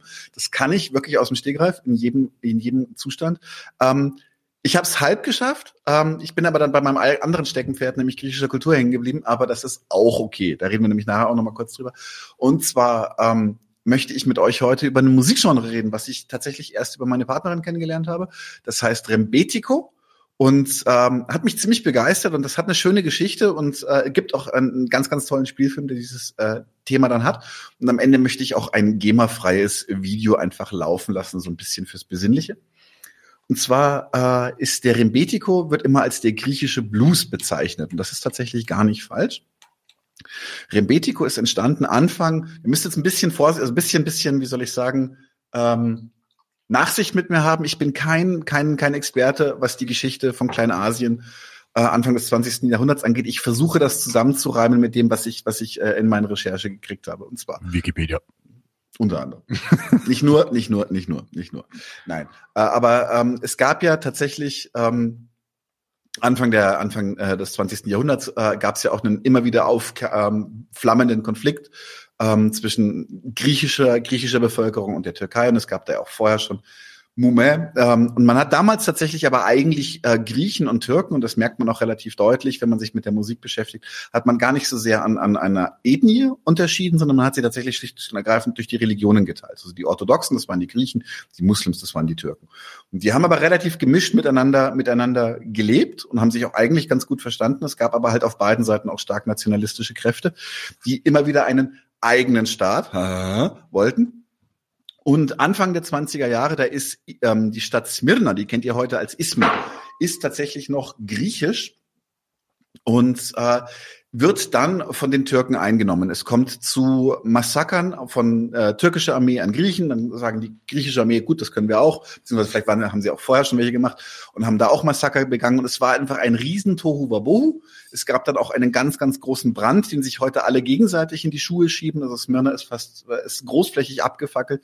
Ähm, die Griechen sagen, äh, für die Griechen ist das ein wichtiger nationaler Mythos, dass die Türken damals versucht haben, die Griechen und die Armenier auszurotten. Mit den Armeniern gab es dann ähm, auch noch was, eine, eine andere Kiste. Jedenfalls in diesem, in diesem, in diesem, in diesem Kessel kam es zur ähm, kam es zur sogenannten Katastrophe von Kleinasien, so wird die heute zumindest in Griechenland genannt. Und äh, das ist der große Bevölkerungsaustausch. Und zwar auf, sagen wir mal, nicht ganz freiwilliger Basis wurden einfach alle Muslime wurden aus Griechenland rausgekickt und alle orthodoxen Christen wurden aus der Türkei rausgekickt. Und da sind Unmengen an Menschen dabei gestorben. Unmengen. Auf beiden Seiten. Ich möchte da auch überhaupt keine Stellung beziehen, so welches Land da mehr Scheiße gebaut hat als das andere, überhaupt nicht in meinem Interesse. Ähm, aber ist ein schönes Beispiel dafür, wie äh, Nationalismus funktioniert. Und äh, die, die ankommende griechische, wie gesagt, weil eigentlich im Grunde auch einfach Kleinasiaten, aber halt orthodoxen Glaubens, ähm, die ankommende griechische Bevölkerung ähm, hat in ärmsten Verhältnissen gehaust. Und äh, in diesen Verhältnissen, in dieser, auch, auch in diesem quasi vereinnahmt werden von einem Land, so ihr seid jetzt Griechen, weil ihr seid orthodox, seid jetzt unsere, ähm, und aber eigentlich wirklich von der Hand im Mund oder von noch weniger leben, hat sich halt diese Kultur herausgebildet, dass man mit viel bissigen und bösartigen Sport, ein bisschen humorvoller manchmal auch als der, als der amerikanische Blues zum Beispiel, also als die, die, die Sklavenmusik in Amerika. Ähm, äh, mit beißendem Sport hat man sich in den, in den, äh, wie heißt das, ähm, in den, in den Kneipen, die haben einen bestimmten Namen, natürlich nach Uso. Äh, ich glaube Usakia oder sowas, Useri. Ähm, in den Kneipen hat sich dann herausgebildet, dass die Leute dann halt mit und das ist halt auch spannend mit Instrumenten, die wir halt häufig auch mit türkischer Musik identifizieren. Da heißt es, muss, Nadim korrigiert mich vielleicht gleich, aber die Buzuki heißt in der Türkei einfach Saz. Äh, die Ud verwenden eh beide und da wurde dann halt einfach, ähm, äh, ich, ja, politische Musik ist schon der richtige Ausdruck, weil es wurde Musik gemacht, die die eigenen Verhältnisse verarbeitet. Und das waren halt grauenvolle Verhältnisse. Und ähm, das ist eine sehr, sehr schwere trotzdem irgendwie auch beschwingte, manchmal auch geradezu versoffene Musik, macht unheimlich viel Spaß, kann aber auch emotional sehr, sehr schwer sein, geht viel um Leid, sehr, sehr bissige Texte. Ähm, einer meiner Lieblingstexte ist, ist Mutter Griechenland, die ihre Kinder verhungern lässt. Also es wird, wird, wird gestänkert und gemault darüber, dass sie wie Dreck behandelt werden. Und ähm, der, äh, der Rembetico ist dann auch ähm, in der Diktatur, die darauf folgt, verboten worden, beziehungsweise doch, er ist sogar verboten worden. Ähm, und ist dann eigentlich in der Versenkung verschwunden. Und jetzt kommt das, weswegen ich ihn halt auch politisch ein bisschen spannend finde. Er ist dann als die Musik des Untergrunds, des, des ähm, eine Hörprobe wird es natürlich geben, Nightmare, sicher. Allerdings nichts ganz Klassisches, weil das alles GEMA-Kacke ist und dann werden wir wieder demonetarisiert, sondern ich habe eine Aufnahme von einer Demo. Das ist aber dann mit tausenden Menschen, die mitsingen, was Gänsehautmoment pur ist, aber nicht mehr ganz so klassisch ist, wie es Rimbetico gehört. Jedenfalls, äh, in den 60er Jahren wurde der Rebetiko wieder populärer und zwar als Ausdruck des Widerstandes gegen die zunehmend autoritäre agierenden äh, ähm, äh, Regierungen in, in Athen und äh, ist dann tatsächlich auch während der Chuda, während der Militärchuda verboten worden und äh, hat dann aber wirklich in diesem Moment ähm, über Leute wie ähm, Theodorakis, äh, Mikis Theodorakis, über den wir eigentlich unbedingt nochmal einen Kulturgedöns machen müssen, aber da hole ich Mino, äh, Mino dazu. Der muss dann äh, unbedingt dabei sein. Ähm, Mel Tammy hat auch Rambetigo gespielt übrigens. Wir könnten eigentlich auch mal was abspielen. Meltemi hast du, hast du links? Meltemi ist äh, Nadims alte Band tatsächlich. Uralt. Uralt. Äh, ich weiß jetzt gerade nicht, ob ich einen Link habe. Ich guck mal. Okay, ich, ähm, jedenfalls. Ähm, äh, für mich ist, ich bin zu, zu Rembetico gekommen über den Soundtrack eines Films tatsächlich und äh, den möchte ich hier auch nochmal ganz klar empfehlen. Der heißt auch einfach Rembetico und der beschäftigt sich mit der Zeit, in der es entstanden ist. Und zwar äh, Anfang, es gibt, auch dann tatsächlich Videos äh, von der Katastrophe von von ähm, äh, von von Kleinasien inklusive des Brandes von Smyrna und sowas. Und der ist eine fiktive Biografie. Sie heißt doch anders der berühmten Rembetico-Sängerin äh, Marika Ninu die mit äh, Mitte 30 schon an Krebs ganz tragisch, äh, je tragischer, desto besser für die Musik ist es tatsächlich eben so, äh, gestorben ist. Und ist eine fiktionale Biografie und hat alles, was es braucht. Also sie wird in ärmste Verhältnisse geboren als äh, Tochter eines versoffenen Vaters, der die Mutter dann totschlägt. Und sie macht dann ihre, ihre Karriere als Rembetico-Sängerin und stirbt dann aber auch ganz früh. Und dann, eigentlich im Grunde geht es in dem ganzen Film immer nur darüber, dass Leute extrem schlechte Laune haben und dazu Musik machen. Ich fand den Film ganz, ganz großartig. Er ist von einem Regisseur, der ähm, ich glaube, in, in, Ägypten groß geworden ist, also auch im Exil groß geworden ist, ähm, Costas Ferris und äh, gibt es komplett auf YouTube. Ich möchte ihn nicht verlinken, weil ich mir nicht ganz sicher bin, ob das ein legaler Link ist, aber ihr findet ihn komplett in, in der Director's Cut Fassung, zweieinhalb Stunden. Qualität ist so, ne, aber äh, guckt euch das mal an. Ähm, ich möchte ein bisschen abschließend noch was sagen, auch ein paar kritische Worte, weil das halt auch das Gleiche ist wie, wie eben beim Blues. Ähm, weil Blues hat heute halt einfach, ja, oder Punkrock ist auch ein gutes Beispiel. Blues, Punkrock, all diese Musiken haben heute nichts mehr, nichts mehr damit zu tun, dass sie von der, von dieser tatsächlich, wie soll ich sagen, Gegenkultur, die sie mal, die sie, die sie geboren hat. Und auch der Rembetiko fristet mittlerweile halt ein Dasein als Popmusik äh, in Athen oder beziehungsweise in Griechenland, wird auch von Staatsseiten für sich utilisiert, genauso wie das mit Theodorakis ja auch schon passiert ist, dass der quasi ähm, zu so einem Staatsbarden wurde, obwohl er eigentlich bekennender Kommunist war. Aber so ist es halt leider. Wir können tatsächlich irgendwann mal auch mal ein längeres Kulturgedöns oder vielleicht sogar eine ganze Folge darüber machen, über die, die, das Für und Wider von, von, von revolutionärer Musik. Ähm, Trotzdem, Rembetico hat bis heute auch die Rolle, dass es jeder kennt. Das heißt, also es gibt auch moderne Rembetico-Künstler und von dem ist halt auch gleich das, das Stück, was ich spielen möchte. Nur kurz, jetzt habe ich den Namen, genau. Thanasis äh, Papa Constantino, der hat ein äh, Lied geschrieben, das heißt... Ähm, das ist bestimmt der Papa von Constantino, oder? es ist jetzt auf dem Niveau, ist, ist Kali nicht da? Nein, Kali ist nicht da.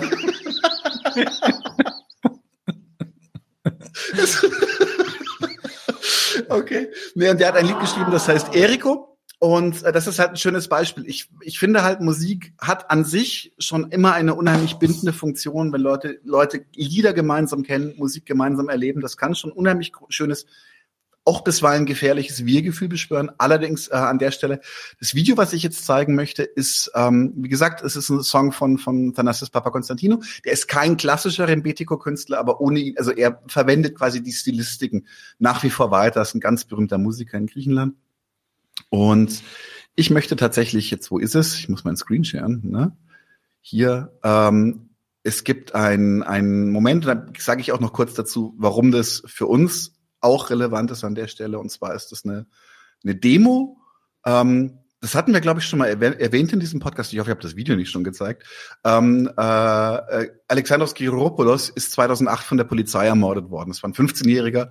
Die Polizei hat gesagt, no, die haben auf ihn geschossen, weil er sie angegriffen hat. Und hat sich herausgestellt, er war irgendwie 100 Meter weit weg. Und äh, ich weiß nicht mehr, ob er sogar in den Hinterkopf getroffen wurde oder sowas. Also wirklich, ähm, tatsächlich sind diese Polizisten sogar wegen Mordes ähm, ähm, verurteilt worden. Und an, an, der, an der Stelle, wo er ermordet wurde, treffen sich halt jedes Jahr Leute und gedenken seiner. Und in Zeiten, in denen halt die Polizeigewalt wieder krass auf dem Vormarsch ist, das werden wir nachher am Stammtisch auch nochmal kurz besprechen, im Kontext auch mit ähm, Frankreich, kriegt es dann auch mehr Zulauf. Das heißt, es sind immer mehr Leute, die halt dann dieser, dieser, dieser Personen gedenken und sagen so, hey, denkt daran, es gab schon Tote, äh, vielleicht gibt es bald wieder welche. Es gab mittlerweile auch schon wieder welche, aber da reden wir einen anderen Mal drüber.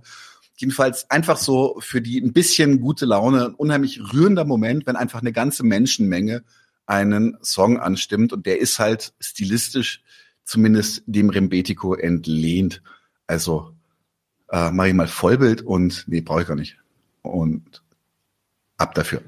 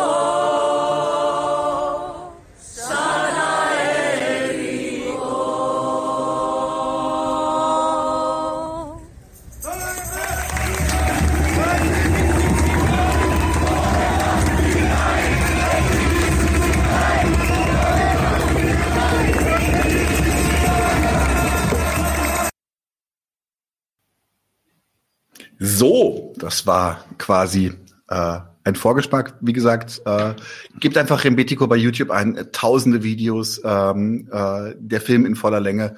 Guckt euch einfach mal rein. Ich find's ganz, ganz wunderbare Mucke. Ja, ja. Ich gucke noch mal, ob wir irgendwas davon haben, aber ich könnte mir vorstellen, dass ähm, Nike da eventuell was dagegen hat, wenn wir die Sachen zeigen, weil die sind schon ein bisschen älter. Und sie ist ja eine professionelle Musikerin, insofern naja, solange sie auf YouTube sind, ich frage sie mal. Ganz, auf YouTube sind sie, glaube ich, nicht. Ich glaube, es sind private Videos, die wir irgendwo haben. Wir haben das nie veröffentlicht, deswegen auch, weil ah. es nicht ganz so sauber war dann manchmal. Okay. Ja. Okay. ja. Cool. Dann. Um, um, um, jetzt könnten wir eigentlich direkt übergehen zum Stammtisch. Genau. Tu mir das doch. Dann tun wir das doch. Machst du oder soll ich? Aber warte, ich ah, mach. Ja, ja, gehen wir zum Stammtisch. Machen wir so. Wo sind sie denn? Die Grafiken hier, da ist er.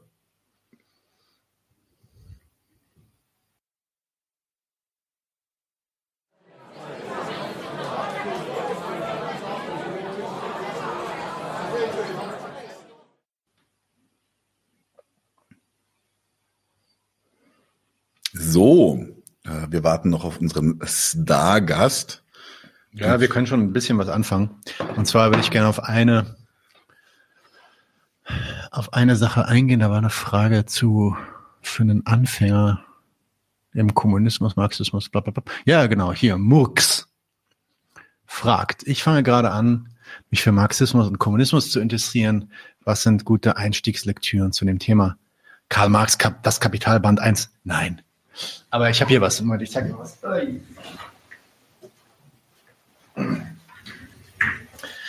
Als Einstieg finde ich eigentlich die beiden Sachen ziemlich geil. Es gibt einmal ähm, natürlich, das ist wahrscheinlich das Beste, es ist auch nicht äh, besonders äh, hochgestochene marxistische ähm, Terminologie, das ist Arbeit und Reichtum aus dem Gegenstandpunkt Verlag.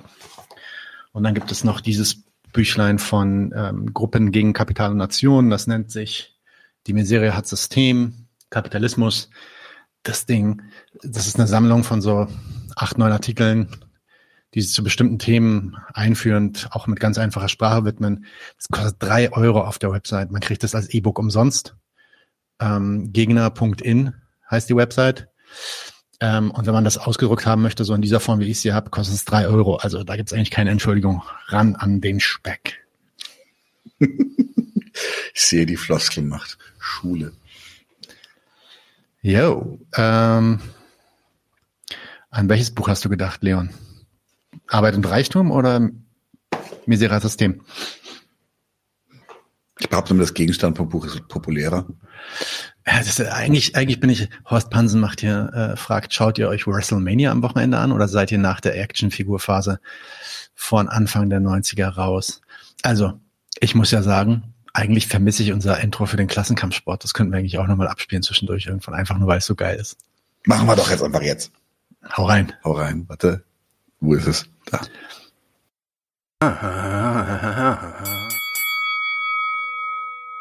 Huh?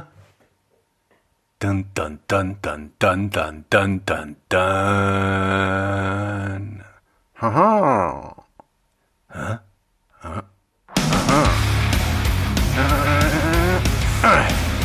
Klassenkampf.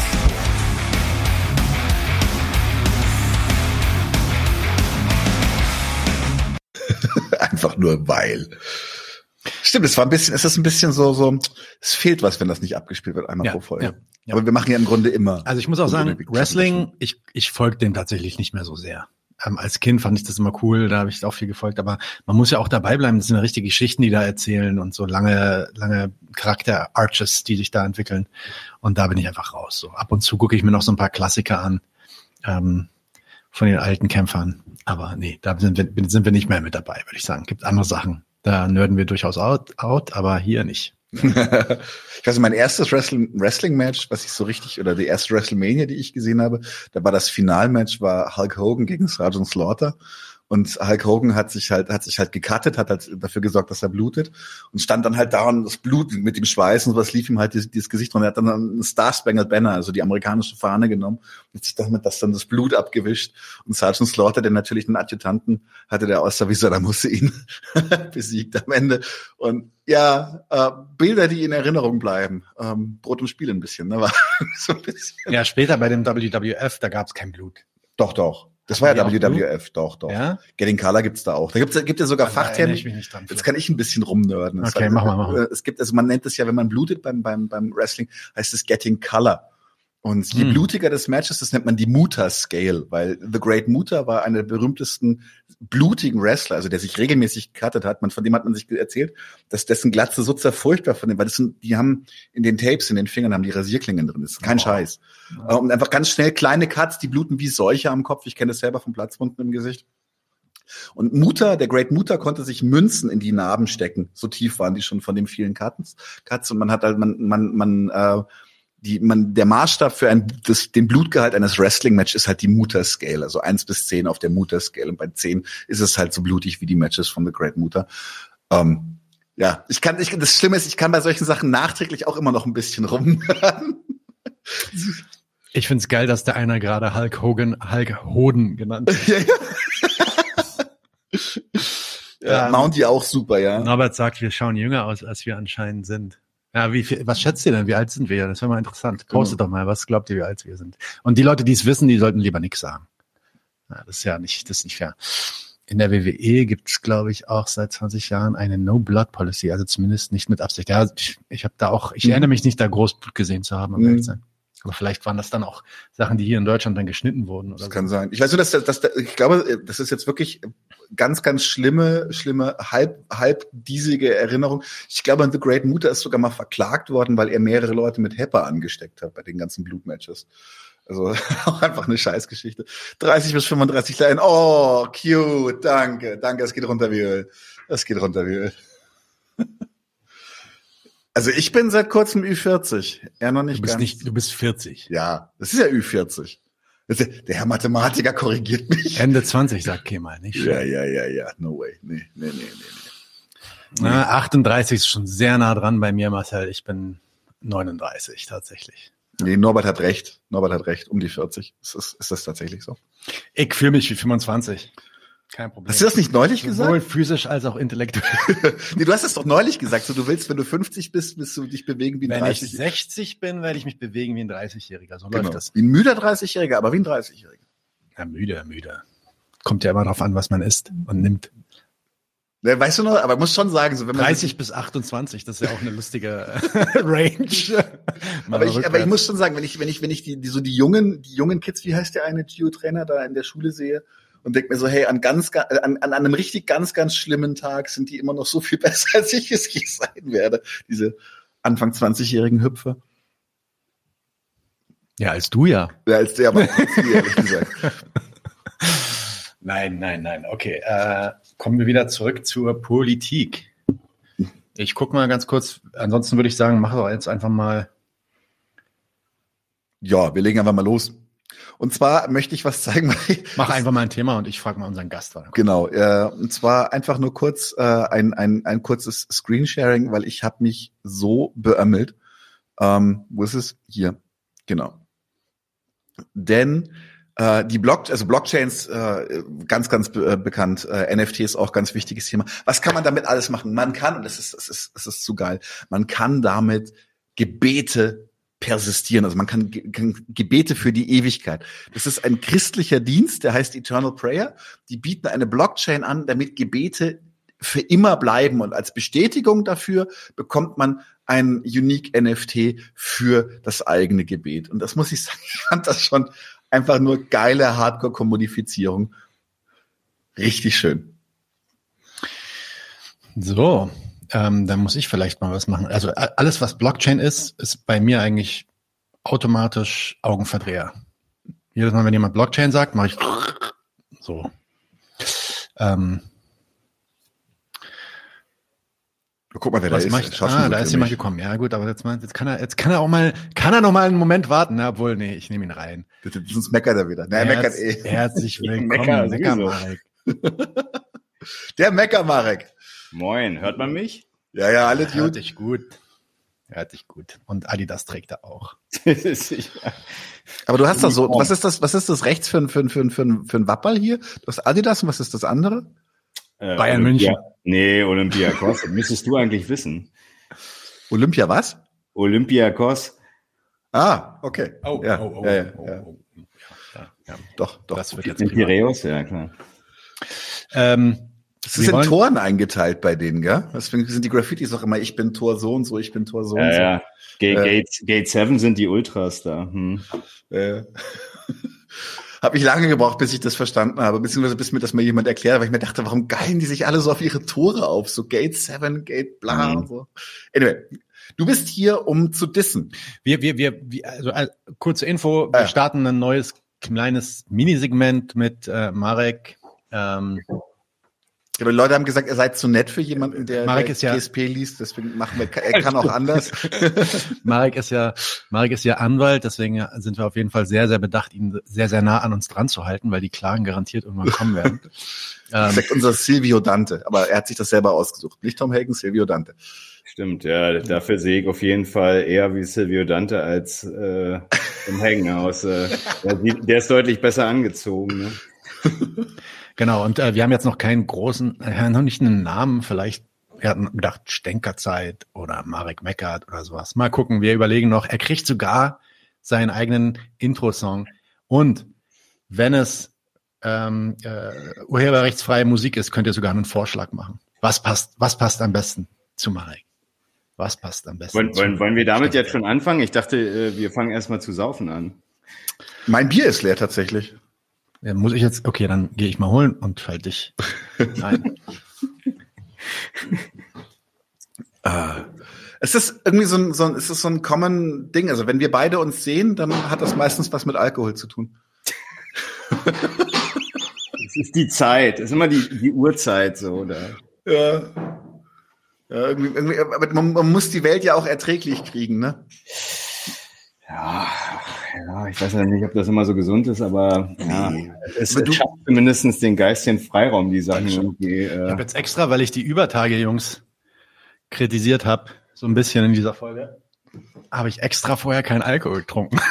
Ja, aber die trinken ja inzwischen selber welchen in den Folgen. Ja, das machen sie jetzt auch ab und zu. Bier trinken sie schon ganz gern, das weiß ich auch, ja. Und wie war, wie war die Reaktion auf äh, die Volkskritik hier?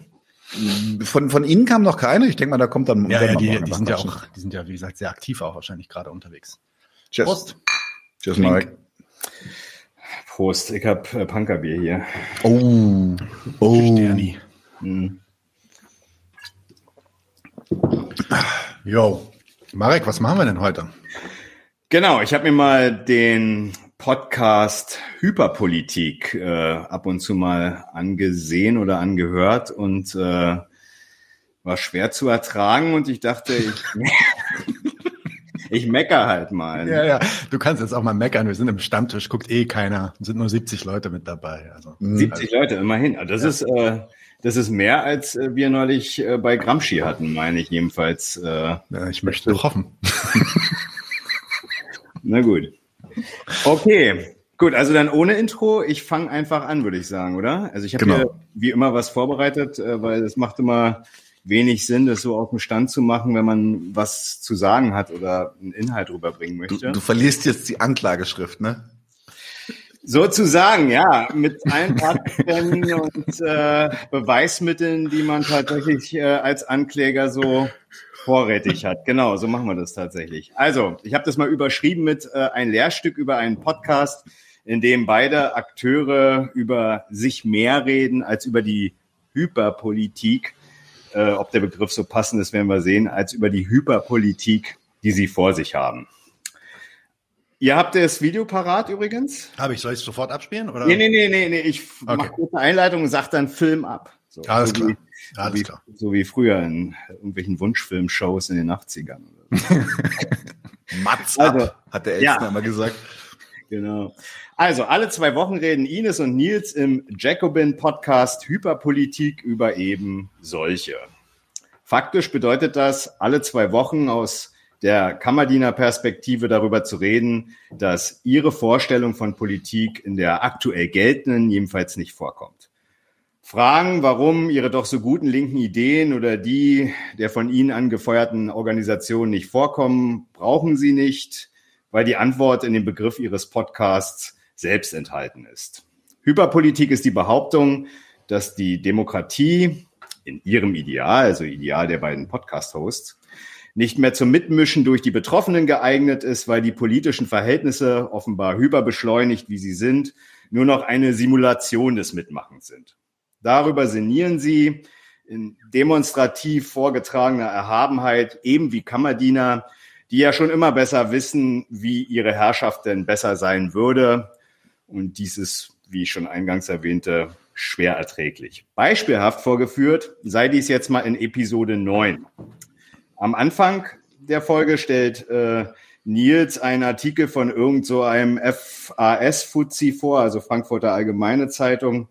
Und diesem, also diesem besagten Journalie-Typen geht es darum, dass die AfD mittlerweile mit dem zweiten Chef, den sie da hat, Tino Kruppalla, neben Alice Weide ein eher dem proletarischen Milieu entstammende äh, entstammenden Führungsmenschen äh, dort, der dort aufgefahren wird. Und dies soll eine spezielle sozialpolitische Strategie eben neben eher der sonstigen wirtschaftsliberalen Elite der Partei sein.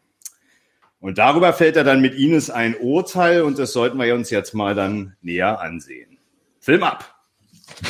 Oh. Und, und ja, ja habe ich mir schon gedacht, dass du nicht so fröhlich bist. Ähm, aber der Artikel wird dir bestimmt gut gefallen. Er heißt, wer hat das Hufeisen verbogen? Und es geht um die Nähe von Linken und Rechten. Und dieser Artikel ist natürlich völlig ähm, ja, nichtssagend und relativ schlecht ähm, aufbereitet, würde ich sagen, was die Position der Linken angeht. Ähm, und missversteht da, glaube ich, vieles und bringt vieles durcheinander. Aber es gibt doch ähm, ein paar interessante Stellen, wenn es um die AfD geht und die Frage, wie die AfD eigentlich ähm, sich auch sozialpolitisch aufstellt. Und zwar heißt es da dann an einer Stelle ähm, über die AfD heutzutage, dort führt nicht mehr ein Professor, sondern ein Malermeister den Vorsitz. Tino Schruppalla wurde von der früheren AfD-Vorsitzenden Frauke Petri gefördert, damit er Stimmen von Arbeitern und Mittelständlern holt. Seine Partei mache Politik, Zitat, für alle Bürger, die zur Wertschöpfung beitragen und beigetragen haben. Dazu gehören auch die Arbeiter, sagt er. Dass große der Teile der AfD wirtschaftsliberale Positionen haben, etwa in Bayern und Nordrhein-Westfalen, stört ihn nicht. Es soll einfach beides in der Partei geben, das eine und sein Gegenteil.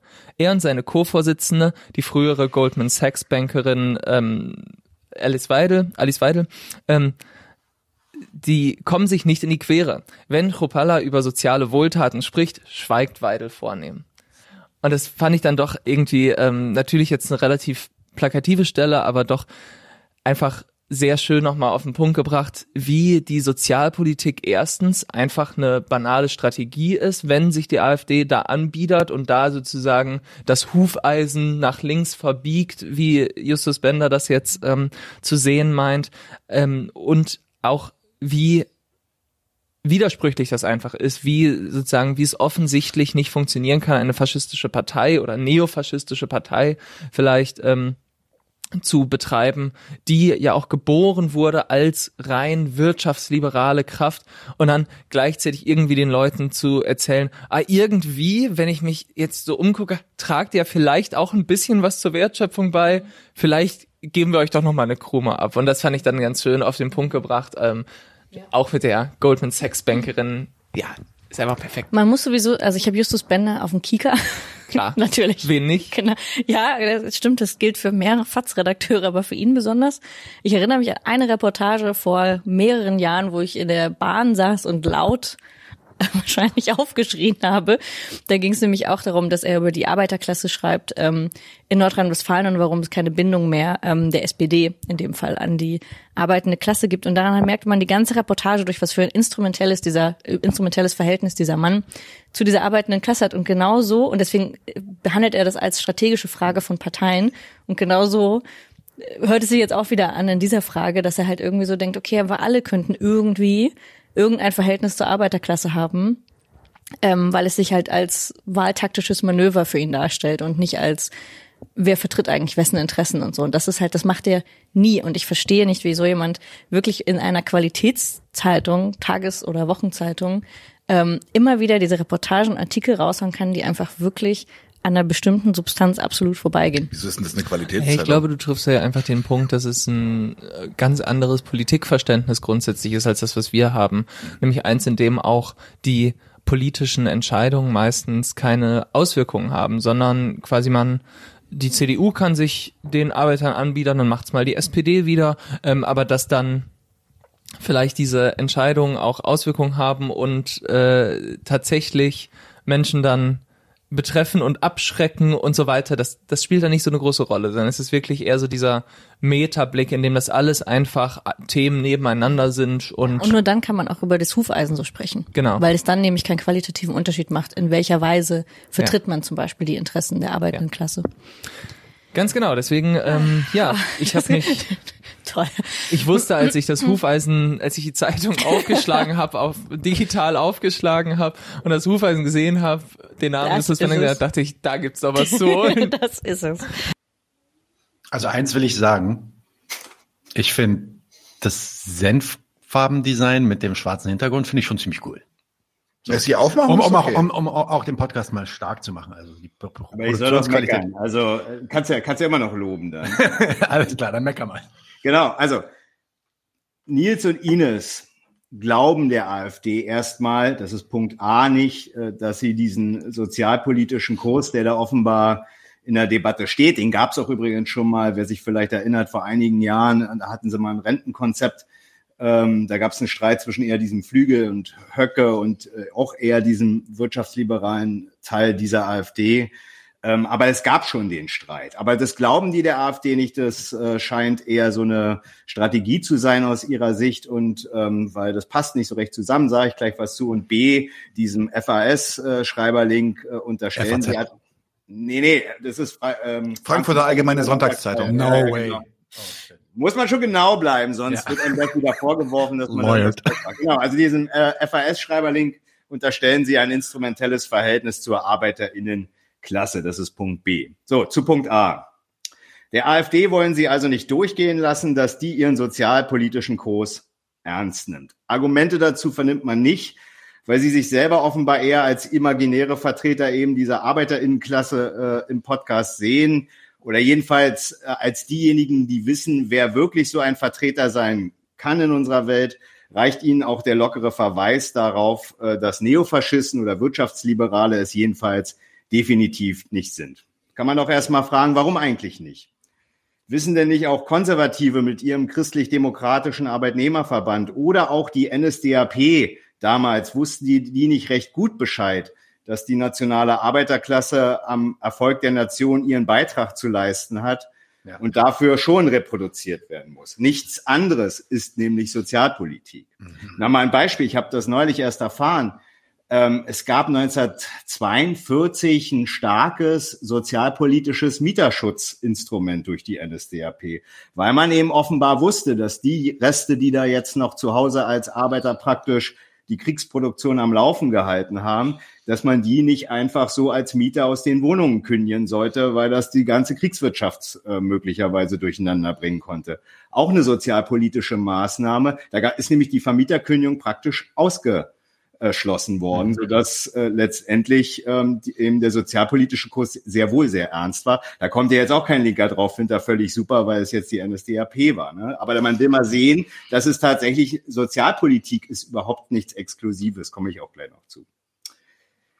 Offenbar verstellt der von den beiden oder die von den beiden demonstrativ vorgetragene Schleue den Blick auf die Sache. Denn dann würden die Programme rechter Parteien sie durchaus darüber aufklären, dass der produktive Zusammenhang von Kapital und Arbeit dort jedenfalls hinreichend bekannt ist und sozialstaatliche Leistungen keine Exklusivität sind, keine linke Exklusivität sind, wenn es um Deutschland und seinen Erfolg geht. Wenn man die Parteienkonkurrenz in der Demokratie um das beste Rezept für Deutschlands Erfolg allerdings mit einer Mitmachinteressenvertretung für Anwälte der Arbeiterinnenklasse sieht, sie offenbar sind oder sein wollen, und den Sozialstaat eben mit Wohltaten für dieselbe Klasse verwechselt, also ständig die Realität am eigenen Ideal über diese Realität blamiert, dann wird man dem auch nicht auf die Schliche kommen. Bei dem FAS-Schreiberlink erkennen Sie dann B jetzt schon, dass es irgendwie ein geartetes instrumentelles Verhältnis zur Arbeiterklasse gibt oder besteht, was Sie jedoch nur als Abweichung von Ihrem anderen Politikverständnis, da sind Nils Einlassungen ja geständig, ähm, abtun. Also hier Beweismittel, Anklageschrift, Geständnis, Geständnis Nils. Und somit drehen Sie da auch nur eine weitere argumentlose Schleife. Sie reden tatsächlich nur über Ihr Politikverständnis als die eigentlichen Anwälte der Arbeiterinnenklasse und erkennen dieses dann weder, also Ihr Politikverständnis, weder in der Politik noch in der FAS. Und damit ist, ist der Podcast auch schon fertig, wenn man den sich hört, dass es geht eigentlich nur darum, selbst wenn es um andere Themen geht. Dabei wäre die Abweichung vom eigenen Politikverständnis doch erst der Auftakt, den kritisierten Politiken beispielsweise einem instrumentellen Verhältnis zur Arbeiterklasse nachzugehen. Dann wären die beiden Sherlocks etwas auf der Spur, nämlich dass alle demokratischen wie faschistischen Parteien genau dieses instrumentelle Verhältnis zur Arbeiterklasse und übrigens auch zum Kapital, selbst die FDP haben, weil sie den produktiven Zusammenhang der Klassen für Deutschlands Erfolg schätzen und wollen. Genau wie die Journalie in der Zeitung für Deutschland, so nennt sich ja die FAZ oder FAS. Aber Parteiprogramme studieren und analysieren ohne die linke interessierte Bescheidwisserbrille ist offensichtlich deutlich anstrengender als die politischen Gegner eben an der jenen, an der eigenen Brille zu blamieren. Jedenfalls hat der, Kot, der, der, Kot, der Podcast keinen sonderlich aufklärerischen Wert. Und den wollen sie ja gleichzeitig doch irgendwie haben, indem sie ja durchaus etwas vermitteln wollen. Aber am Ende reden sie doch mehr über sich selbst als über das, was sie da vor sich haben. Punkt. Jetzt habe ich genug gemeckert.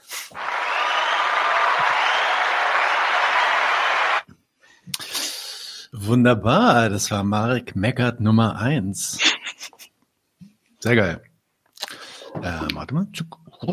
Aber, ja, wobei, das, das haben wir problematischerweise in Deutschland nicht. Aber in England haben die ja diese, diese, diese Pferdehaarperücken. Das wäre eigentlich noch ideal. So ist es richtig. so mit schwarzem Talar und das. In der Robe, ja, genau. Ja. Ja, okay. Ja, nee, ähm, ich muss sagen, ich habe den auch noch nie gehört und äh, Ihnen ist es ja eine, eine Bekannte und so. Ähm, die äh, unsere erste Gästin. Äh, unsere erste Gästin, genau. Ja. Ähm, das, äh, werden wir auch dafür werden wir auch immer dankbar sein. Das heißt aber nicht, dass wir ähm, ich, ich muss sagen, ich war überrascht an der Stelle, an, an der sie ähm, der AfD ein instrumentelles Verhältnis zu der Arbeiterinnenklasse ähm, vorwerfen. Wenn man sich bedenkt, was die Linie von Jacobin ist bezüglich der Arbeiterinnenklasse, ist das schon ein bisschen ähm, gewagt, weil auch dort wird ein sehr instrumentelles Verhältnis zur Arbeiterinnenklasse aufgezogen. Ähm, denn man will ja den Sozialismus, aber dann doch nicht so richtig der Arbeiterinnenklasse sagen, dass man das so möchte. Insofern gewagt, gewagt, ja. Bleibst du noch ein bisschen da? Willst du noch da bleiben, oder? Ja. Ich bleib da. Ich habe auch noch Getränke. Ich habe Getränke. ich habe ich hab jetzt Urlaub, insofern ist es schon. Oh, na, ich muss morgen mal lochen. Ja, ja also äh, speaking of, was du gerade erwähnt hast, ähm, sich mal. Also ganz kurz noch, ja. was ist ein instrumentales Verhältnis? Fragt äh, Federico Barcelona instrumentelles Verhältnis. Ja, wenn jemand, wenn jemand die Arbeiterinnenklasse sieht als ein Mittel, um einen anderen Zweck zu erreichen. Also wenn ich der Arbeiterinnenklasse, jetzt sage ich mal Arbeiter, Arbeiterklasse, ich sage Arbeiterklasse, ich kenne ja oft nicht. Jetzt komme ich durcheinander. Ähm, wenn man sich der anbietet und der sagt, ja, wir wollen hier ähm, eure Lohnsituation, eure Lebenssituation verbessern, aber eigentlich, eigentlich geht's ja bloß um die böse Machtpolitik. Man will bloß an die Macht kommen und mehr Wähler herrschen. Und ähm, das wird jetzt jeder AfD vorgeworfen. Äh, ganz interessanterweise finden sie ja selber raus, dass das auch mal die SPD macht und also auch mal die CDU macht. Und ja. ja. Die Linke wollten sie jetzt hier nicht erwähnen, aber auch da sind sie ja oft ähnlich kritisch, muss man sagen. Ja, da können sich immer nicht entscheiden. So, so verstehe ich das jedenfalls immer. Ne? Lieb dich, lieb dich nicht so ein bisschen. Hm. Aber instrumentell meint genau wie du so sagst, ne? also dass man die erstmal als Mittel für einen eigenen Zweck ähm, in Stellung bringt und nicht äh, darüber aufklärt, welche beschissene Lage sie jetzt tatsächlich als diejenigen, die den Reichtum hier nun mal schaffen, ähm, welche beschissene Lage sie haben und da genauso ein instrumentelles Verhältnis sind, nämlich zur Mehrwertproduktion, also zum Gewinne machen. Und ähm, das ist nur ein anderes instrumentelles Verhältnis, meine ich auch, was da unterwegs ist. Aber dass die AfD und die ganzen anderen demokratischen Parteien eins haben, das ist ja klar, die wollen das ja auch, äh, das Gewinne machen hier. Und das ist ja der Deutschlands Erfolg für die. Ne? Das ist ja, es ist ja eigentlich auch der Standard, an dem sich jede bürgerliche Partei messen muss, sobald sie irgendwie in die Nähe von einer regierungsfähigen Mehrheit kommt. Da geht's, ja. also du kannst ja als ein Partei als ein, ein, ein Programmpartei irgendwie oder ein Themapartei, sage ich mal, kannst du da irgendwie reingehen, so wie die Grünen vor 40 Jahren. Und sobald du dann irgendwie an, den, äh, an, die Schaltpult, an die Schaltpulte kommst, in die Nähe der Schaltpulte kommst, musst du dich halt beweisen, dass du in der Lage bist, das große Ganze im Auge zu halten und das nationale Wohl Deutschlands voranzutreiben. Und da wird auch noch so jede Partei rundgeschliffen werden von. Selbst wenn da, selbst wenn man da mal jetzt irgendwie gute und revolu sozialrevolutionäre Motive unterstellt. Ähm, ja. Okay, ich ähm, speaking of, du hast gerade einen Punkt gebracht, nämlich das Abgleichen der Realität mit den eigenen Idealen, die man über sie hat. Ähm, das ist ein Thema, was auch in der äh, in der Kritik an der Politik bezüglich des Klimawandels immer wieder aufkommt. Mhm. Hier gibt's ein cooles Video von Kino, nee, sorry, von ähm, Thilo Jung, also Jung und Naiv. Der uns immer noch nicht eingeladen hat. Buh, buh. Schauen wir uns das mal an. Ich share mal kurz mein Screen, äh, Presentations Video Storage. Local Video? Nee. Ach so, ich muss Screen sharen. Hier klicken. Okay. Und das merkt man hier auch richtig schön wie ungläubig diese Person ist. Ich weiß jetzt gerade gar nicht den Namen. Das tut mir leid. Ich versuche den gleich nochmal rauszufinden, wer das eigentlich ist. Habe ich vergessen. Aber wie ungläubig diese Person ist, dass die Sachen eigentlich alle so passieren, wie sie passieren. Schauen wir uns das mal an. Dass da bestimmte Institute finanziert werden, die, die dann ähm, da entsprechen. Sorry, hört ihr das? Hast du das gehört, Marek? Ja. Ja? Okay, gut, dann geht's los dann auch wirklich deutlich wird, ähm, dass, dass da bestimmte Institute finanziert werden, die, die dann ähm, da entsprechend, ja, würde ich sagen, jetzt wissenschaftlich nicht wirklich ausgewiesen sind. Das nennt man dann ähm, alternatives Klimainstitut äh, und würde ich jetzt nicht sagen, sind korrupt, aber die rechnen dir aus, dass ähm, es doch Vorteile gibt des Klimawandels. Und äh, diese Vorteile äh, darf man nicht vernachlässigen. Und da gibt es Diskussionssendungen dazu. Warum reden wir denn nicht über die Vorteile? So, und dann haben wir wieder zehn Jahre geschunden. Und in dem Teufelskreis und der Gespensterdebatte, in dieser Endlosschleife befinden wir uns jetzt seit vier Jahrzehnten. Ich persönlich seit zwei und äh, fühle mich absolut wie im Film und täglich grüßt das Murmeltier. Weil jeden Morgen wache ich auf und denke, es darf doch nicht wahr sein. Ich bin in einer Endlosschleife gefangen, wirklich in einer Endlosschleife. Es sind immer die identischen Debatten, es sind immer die identischen rückwärtsgewandten Debatten. Wir brauchen plötzlich wieder Atom. Auf einmal brauchen wir wieder Fracking äh, und so weiter. Also äh, Aber wie, wie, wie, kann, wie kann das so sein? Weiter. Wie kann das sein, dass wir immer noch ich, Okay, ich mache jetzt mal kurz einen Stopp, weil alle sagen lauter. Dann irgendwas stimmt hier nicht, weil das ist eigentlich bei uns auf unserer Seite relativ laut. Dann probiere ich es jetzt nochmal anders. Und zwar, ja, hier steht eigentlich. Na gut, ich probiere es mal so und hoffe, dass das klappt. Laut ist es hier auf unserer Seite. Ich mache es hier auch nochmal ein bisschen lauter. Nee, ist laut genug. Leute, ist es jetzt besser? Ich glaube, es ging ums Video, nicht um, nicht um uns, oder? Ums Video, ja. ja, würde ich sagen, jetzt wissenschaftlich nicht wirklich ausgewiesen sind. Das nennt man dann ähm, alternatives Klimainstitut äh, und würde ich jetzt nicht sagen, sind korrupt, aber die rechnen dir aus, dass ähm, ähm, es auch Vorteile gibt des Klimawandels und äh, diese Vorteile äh, darf man nicht vernachlässigen und da gibt es Diskussionssendungen dazu, warum reden wir denn nicht über die Vorteile so, und dann haben wir wieder zehn Jahre geschunden. Und in dem Teufelskreis und der Gespensterdebatte, in dieser Endlosschleife befinden wir uns jetzt seit vier Jahrzehnten. Ich persönlich seit zwei und äh, fühle mich absolut wie im Film und täglich grüßt das Murmeltier. Weil jeden Morgen wache ich auf und denke, es darf doch nicht wahr sein. Ich bin in einer Endlosschleife gefangen, wirklich in einer Endlosschleife. Es sind immer die identischen Debatten, es sind immer die identischen rückwärtsgewandten Debatten. Wir brauchen plötzlich wieder Atom.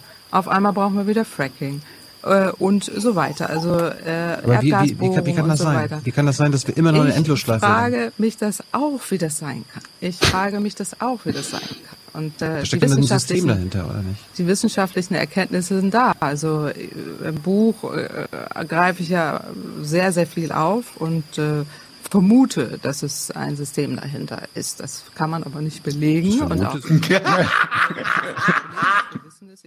so ein Lauch. Ich vermute, dass das ein System dahinter ist, das kann man aber nicht belegen. Ne? So, das, ist, also, das ist Helge Schneider-Niveau. Also weil, der Sound, weil der Sound jetzt nicht so nicht so gut war, fasse ich das nochmal ganz kurz zusammen. Ähm, das macht der Tino Pfaff hier eigentlich auch schon ganz gut. Ja, also sie sagt, jeden Morgen, jeden Morgen wache ich auf und denke, das darf doch nicht wahr sein und das schon seit vier Jahrzehnten. Wir befinden uns in einer Endlosschleife. Es sind immer die identischen rückwärtsgewandten Debatten, wenn es um Klimapolitik geht. Und man hat eine neue Idee und die verwirft man dann wieder und dann hat man wieder die gleiche Idee wie vor zehn Jahren und die verwirft man dann auch wieder und jetzt sind wir bei der Atomkraft und so weiter und so fort. Und dann stellt sich die Frage, ja, wie kann das eigentlich sein? Das ist ja, das, das macht ja alles gar keinen Sinn und ja, Thilo drückt dann schon mal drauf und sagt, na Moment mal, das, also wie kann das sein? Das ist doch vielleicht, das, das hat vielleicht System. Und dann sagt sie lustigerweise, ja, in meinem Buch schreibe ich auch, ja, dass man, man kann vermuten, dass da irgendwie ein System hintersteckt, aber beweisen kann man es ja nicht. Das ist schon äh, sehr köstlich.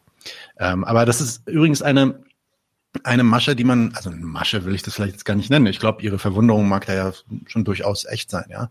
Ähm, aber das ist so eine Denke, die, die ich von vielen so Klimarechtsaktivisten, vor allem wenn sie nicht in so linken Begriffen geschult sind, sage ich mal, oder ähm, marxistisch vielleicht geschult sind, ähm, so vor sich hintragen, so diese Idee oder also überhaupt einfach der Unwillen, sich einfach mal mit dem Fakt zu befassen, dass die Klimakatastrophe, die auf uns zukommt, schon seit 60 Jahren eigentlich wissenschaftlich vorhergesagt wird und eigentlich immer wieder ins Schlimmere korrigiert wird jedes Jahr und trotzdem ähm, nichts passiert. Das stimmt übrigens gar nicht, dass nichts passiert. Da passiert ja schon sehr, sehr viel. Also die Staaten machen auch sehr, sehr viel. Aber ja, dass eben nicht das passiert, was diese Leute sich dann immer vorstellen. Das passiert nämlich, dass jetzt, weiß nicht, von heute auf morgen der gesamte Autoverkehr einfach eingestellt wird oder niemand mehr, niemand mehr irgendwie äh, Öl transportieren darf, sondern alles nur noch mit Windsegeln passiert und und so weiter und so fort. Die Frage könnte man sich schon mal stellen.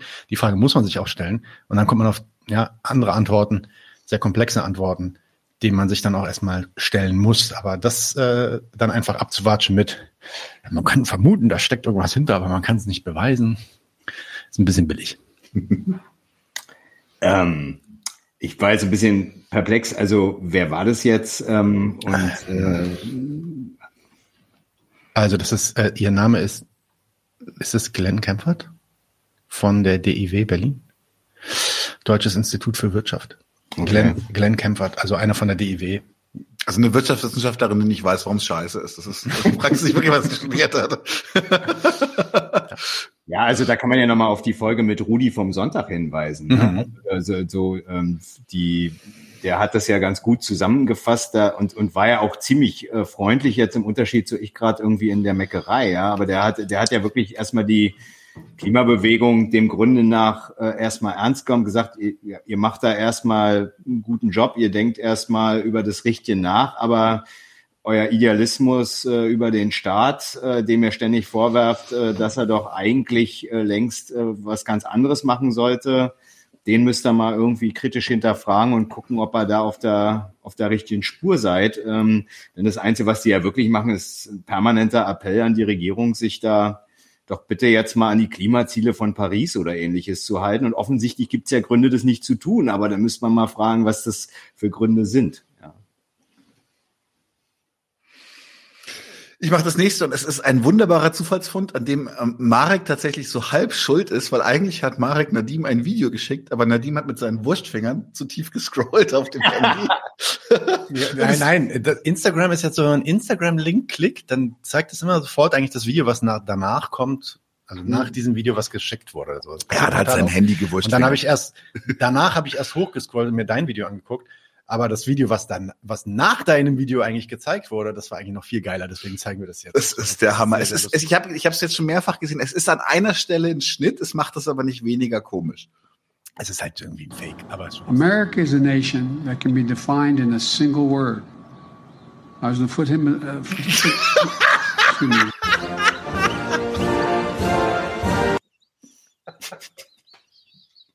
Die Untertitel noch mitmachen. nochmal, nochmal, nochmal. America is a nation that can be defined in a single word. I was going to put him. Uh,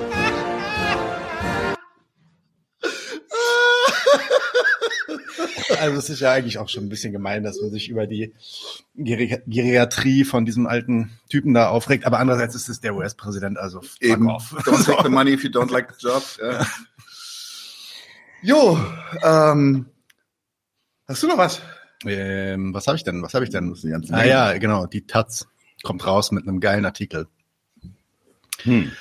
Überschrift dieses äh, kleinen Beitrags von meiner Seite ist jetzt der Preis für die beste Pipeline-Sprengung geht an. Also von der Taz ist man ja eigentlich so einiges gewöhnt, vor allem bei den Kommentaren und den Beiträgen, den Meinungsbeiträgen. Da können Sie sich dann ja immer so ein bisschen rausziehen und sagen, das ist ja nicht unsere Redaktion, das ist ja nur jemand von draußen, der da seinen Kommentar gibt. Aber der hier äh, schießt den Vogel ab. Anschlag auf Nord Stream Pipelines. Danke, danke, danke. Eigentlich ist es egal, wer es war. Wer auch immer die Nord Stream Pipeline gesprengt hat, hat drei Preise verdient. Und dann wirklich ein Artikel von mindestens 4000 Zeichen, der erklärt, was diese drei Preise sind. Sozioökologische Transformation. Am Ende geht es darum natürlich, dass Deutschland nicht mehr angewiesen, Deutschland nicht mehr angewiesen und abhängig ist von dem russischen Öl. Und dafür dankt der liebe Herr, wie heißt er? Ah, Schwarze Mac-Spinne? Nee, Kerst, Kersten Augustin. Äh, dankt den Leuten, die diesen Anschlag begangen haben. Ja, da kann man sich auch mal also auf was für Ideen diese ähm, es ist so krass. Typen kommen. Er sagt, doch, er sagt ja nicht in diesem Artikel auch irgendwie, ist sei auch ökologisch ganz, ganz toll. Ja, ja, ja, genau. Und das Geile ist, wisst ihr eigentlich, wie viel, wie viel, wie viel Treibhausgas in die Atmosphäre geblasen wurde durch dieses Leck? Also das ist, das ist quasi. Ja, aber so One-Time gegen. Ja, ja, wirklich. Jetzt können wir halt, jetzt kriegen wir halt, jetzt verbrennen wir halt kein Öl mehr. Jetzt transportieren wir in riesengroßen Schiffen, die natürlich auch irgendwie mit Öl fahren müssen, Schweröl, LNG Schweröl. aus den USA nach Europa, um dort in irgendwelchen Terminals umzuarbeiten. Aber wenigstens haben wir kein Öl mehr, Öl mehr aus Russland. Hm. Ja, irre, oder? Was für ein Quatsch, ey. Unfassbar. Ähm, du bist dran. Ja, warte, ich überlege gerade. Äh, ja, und zwar äh, bleiben wir bleiben wir bei Russland, ähm, hm. weil es gibt einen sehr sehr schönen Artikel in der. Es ist auch eine Qualitätszeitung, ja.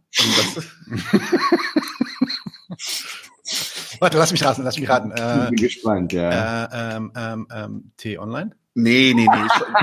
es, nee, nee, es ist, es ist, es ist, ähm, eigentlich das neoliberale, nee, stimmt, ich darf das Wort nicht mehr sagen. Neoliberal? Ich habe ich hab früher mal Wixblatt zu Zeitungen gesagt, die, die mir ziemlich auf den Sack gegangen sind. Ist mir, bin ich gewarnt worden, dass auch, auch Zeitungen beleidigungsfähig sind anscheinend. Was sagt, was sagt der Herr Anwalt?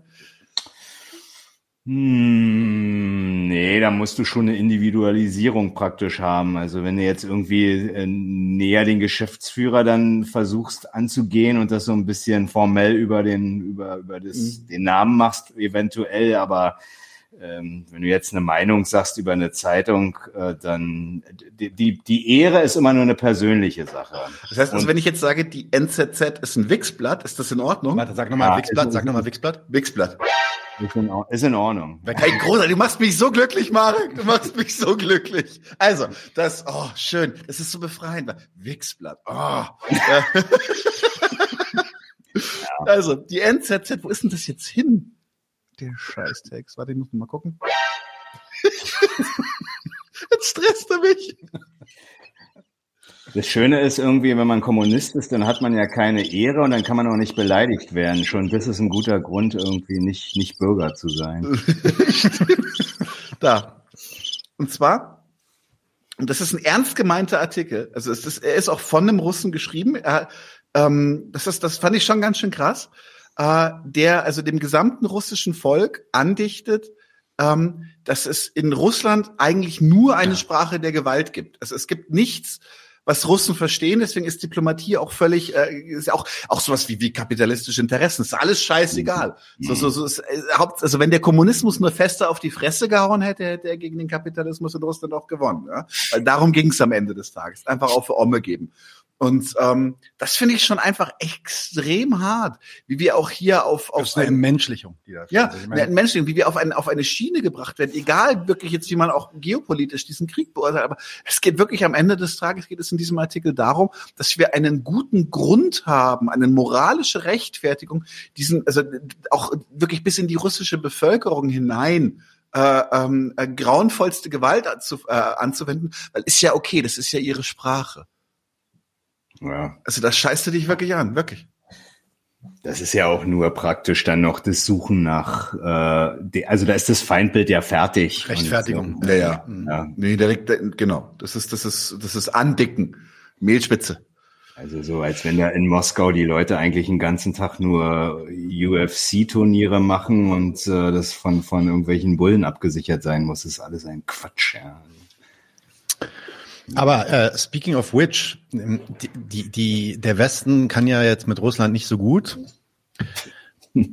Wohl nicht. So, so nicht so ganz gut. Und mhm. ähm, ja, da wird einiges an Hass und, und, und natürlich gibt's Krieg und Waffen und so weiter. Aber so weit zu gehen, dann Russland vor den ICC, vor den International Criminal Court zu stellen, so weit wollen die USA dann doch nicht gehen. New York Times, Breaking News. Mhm. The Pentagon is blocking the US from sharing evidence on Russian atrocities in Ukraine with the International Criminal Court, officials said. Military leaders fear setting a precedent that might pave the way for it to prosecute Americans. Also mal auf Deutsch. Eilmeldung.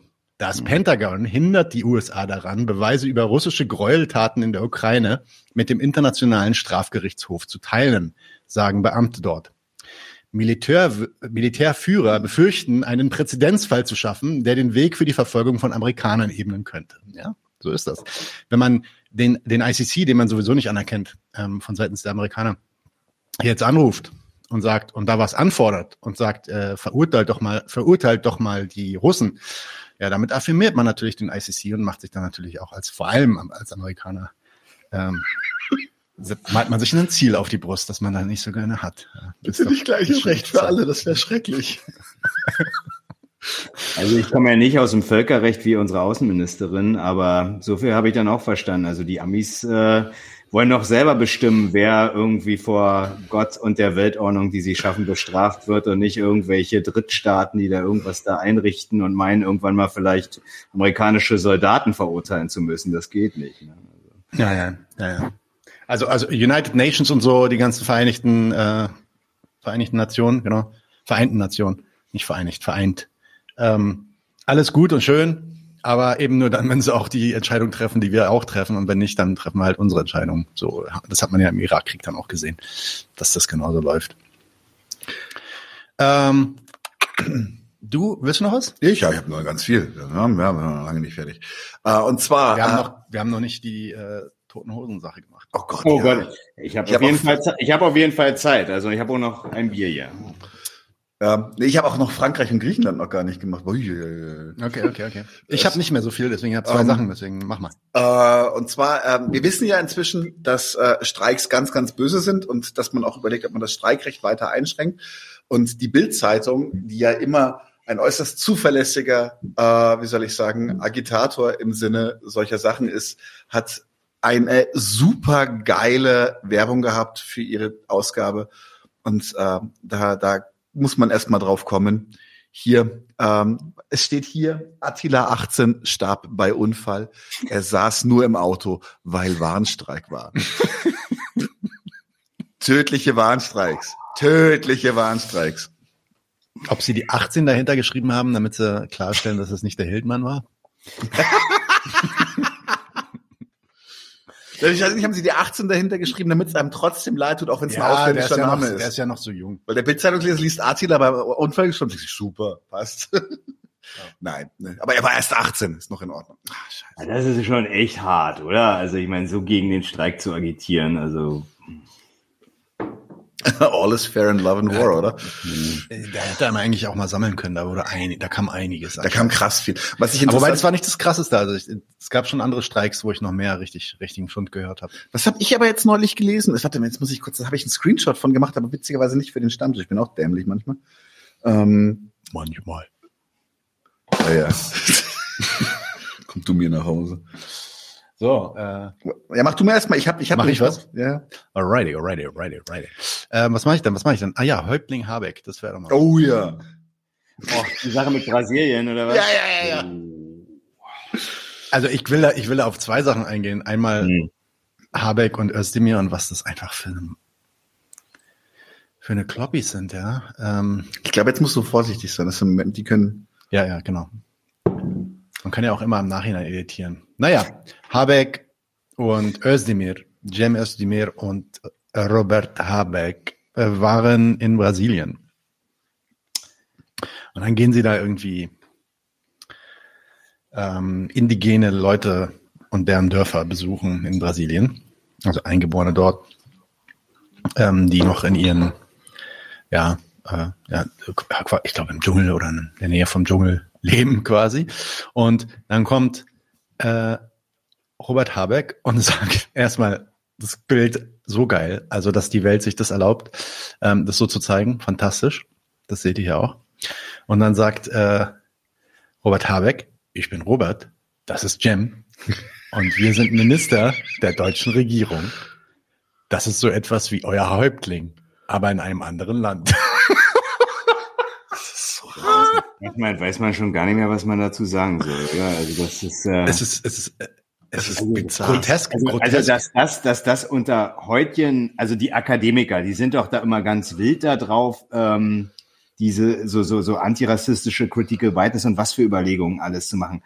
Dass die, dass die beiden jetzt nicht sofort gecancelt wurden mit dem akademischen Diskurs, den man da hat. Also wer so dreckig mit den dummen Indianern im Urwald irgendwie umgeht. Das ist ja ein, das ist ein Verhältnis, was da unterstellt wird. Also da ist Rassismus ja noch fast freundlich gedacht, ja, also. Ja, das ist wie, wie euer Häuptling nur in einem anderen Land. Naja. Da, da gab es noch einen Take dazu, oder? Und der Take, das ist dann, also ich meine, wenn das schon doof ist, dann hat jemand gesagt, hold my drink. Ja, hold my drink. Das, das kann ich toppen. Denn da kommt, Herr Richard Meusers VW. Oh ja, ja. Mit der Ukraine-Flagge oh. im Profil. Upsi. Jetzt oh, jetzt, oh nee, jetzt ist zu schnell. Ja, Moment. Warte mal ein bisschen größer so. so.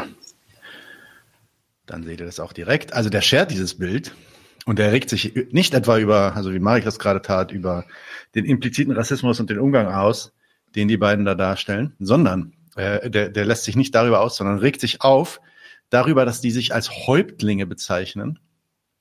Nein, lieber Robert und lieber Jem, finde ich auch geil, dass er das, äh, die Höflichkeit, die äh, will er trotzdem noch geboten haben. Ihr seid nicht unsere Häuptlinge, ihr seid unsere Angestellten. Muss man euch eigentlich alles erklären.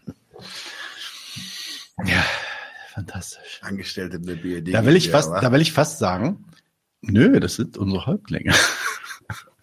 sind wirklich unsere Häuptlinge. Das sind Häuptlinge. Und du, du schnallst das einfach nur nicht. Du glaubst, ja. du bist der Auftraggeber. Du glaubst, du bist derjenige, der da sagt, ich, äh, ihr dient mir oder so. Nee, aber so läuft's nicht, Digga. Du hast das abgegeben. Ähm, jede Möglichkeit, da irgendwie selber mitzureden, nämlich in der Wahl, als du die Leute gewählt hast. Und so war's. Ist schon interessant, wie man, also ich meine, als wenn man einen Angestellten hat, dann hat man ja als Arbeitgeber so ein Direktionsrecht, so heißt das, ne?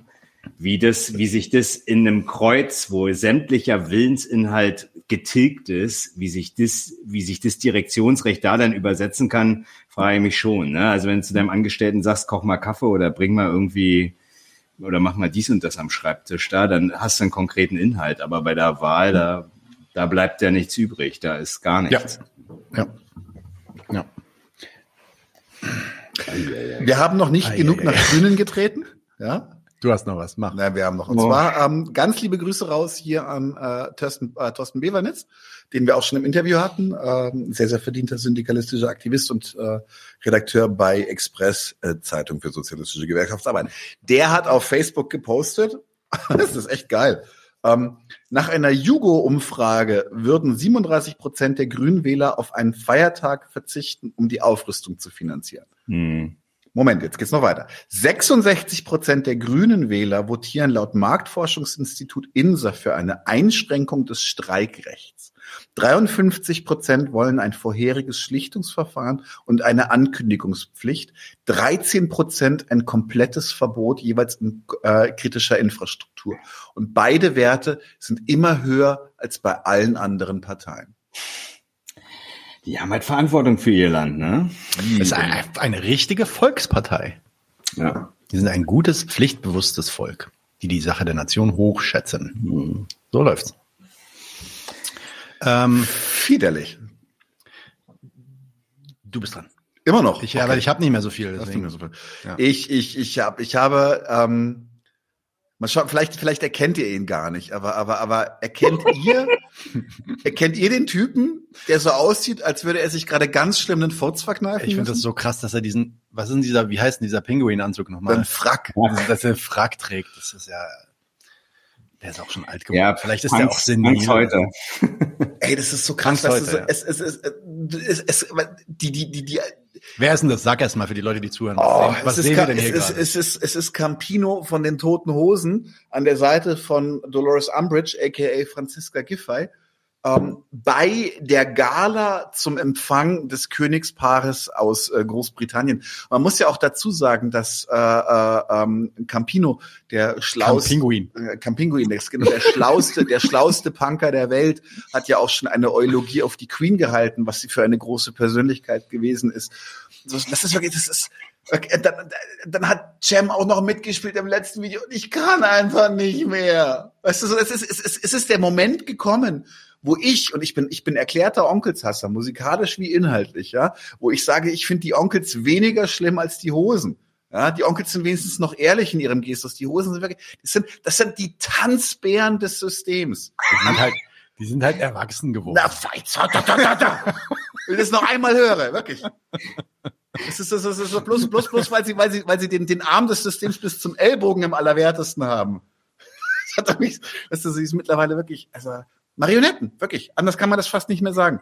Sie, sie, tan sie tanzen etwas vor, suggerieren eine Form von, von irgendwie kritischer Haltung, eine Form von, von freiheitlichem Individualismus, der, der anschlussfähig ist, der aber bloß und bitte, bitte nicht in irgendeiner Form Herrschaft hinterfragt oder das System gefährdet. Sie sind wirklich richtige, richtige Diener. Die Toten Hosen sind richtige Diener. Anders kann man das nicht sagen. Insofern Pest und Hölle auf sie. Pest und Hölle. Äh, Moment mal, täusche ich mich eigentlich? Hatte der Campino nicht, als der Ukraine-Krieg da anfing, ähm, gesagt, dass er auch so seine Kriegsdienstverweigerung zurücknimmt oder täusche ich mich? Jetzt, genau, genau, ja, ja, ja, hat er auch, hat er auch. So, er würde das, er würde die Verweigerung heute, heute nicht mehr so machen. Hm. Wirklich so, das ist, du kannst, das sind so Sachen, die kannst du dir nicht ausdenken. Und dann hm. denke ich mir, oh, wir müssen das mal machen. Wir müssen echt mal eine ganze Folge dazu machen, so, so, so die, die, die, die, die, die wie, wie, wie diese, diese, vor allem in Deutschland, ganz massiv, das ist wirklich auch ein Stück weit ein deutsches Thema, wie halt diese Antifa-Punk-Attitüde vollkommen ins System integriert wurde ist.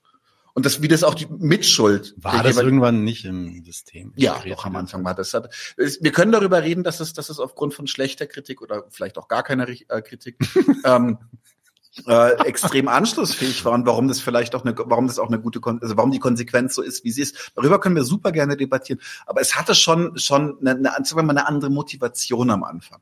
Und es ist auch, wie gesagt, es ist durchaus ein deutsches Thema. Das ist also wirklich so gar so poliert und mit Vaseline eingeschmiert einfach im Hintern des Systems verschwindet. Das ist nicht, das ist nicht, äh, nicht der Fall auch in, weiß nicht, britischen Bands, die irgendwie dann älter werden und sich nee. anbiedern und so. Nicht bei, also zumindest nicht bei denen ich höre. Also es gibt natürlich, es gibt ja die Diskussion um die Sex Pistols, dass auch der Johnny mhm. Lydon ist ja auch, ähm, oder Johnny Rotten heißt, nennt er sich ja, dass der ja auch ein Trump-Anhänger geworden ist. Aber da muss man halt auch einfach mal dazu sagen, wer sein Narrativ des Punkrock mit den Sex Pistols anfängt, der hat halt einfach auch schon verloren, weil das war halt auch die erste Popband in dem Bereich. Mhm. Und darüber müsste man auch mal reden. So, warum sind das, warum werden die so hochgehalten? Während es äh, wichtigere, größere und einflussreichere Bands gab, äh, die, die, ähm, über die halt zumindest medial kaum geredet wird. Aber das ist ein anderes Thema. haben den Song God Save the Queen gecovert, ja, ja. Und Anarchy aber der war doch polemisch, oder? Also der war doch. Natürlich war der polemisch, natürlich ja. war der polemisch, aber er war halt auch, er war halt pubertär polemisch. Es war halt, es hat halt nichts transportiert, außer irgendwie, oh, guck mal, ich habe ein Hakenkreuz-T-Shirt, regst du dich jetzt auf? Hm. Weil das war ja auch das ein bisschen die Sache. Ich meine, Sid Vicious ist ja bekannt dafür gewesen, dass er mit Hakenkreuz-T-Shirts aufgetreten ist. Da merkst du ja auch, es ging eigentlich nur darum, ein, ein Bürgerschreck zu sein. Und äh, mm. wenn du halt nur die Antithese zum Bürgertum bildest, dich nur darüber, so als Echokammer, bist du auch irgendwie von ihnen abhängig. Klar legst du dich denn immer weiter an. an die Machen wir mal eine Folge zu. Machen wir wirklich mal eine Folge zu. Da gibt's, da, genau, da interviewt mich Nadine. Schönen alten Text. Ich rante dann eine Stunde lang einfach nur vor mich. Ja, ich sag mich in der Historie bei Daniel, hm? Sex Pistols. genau.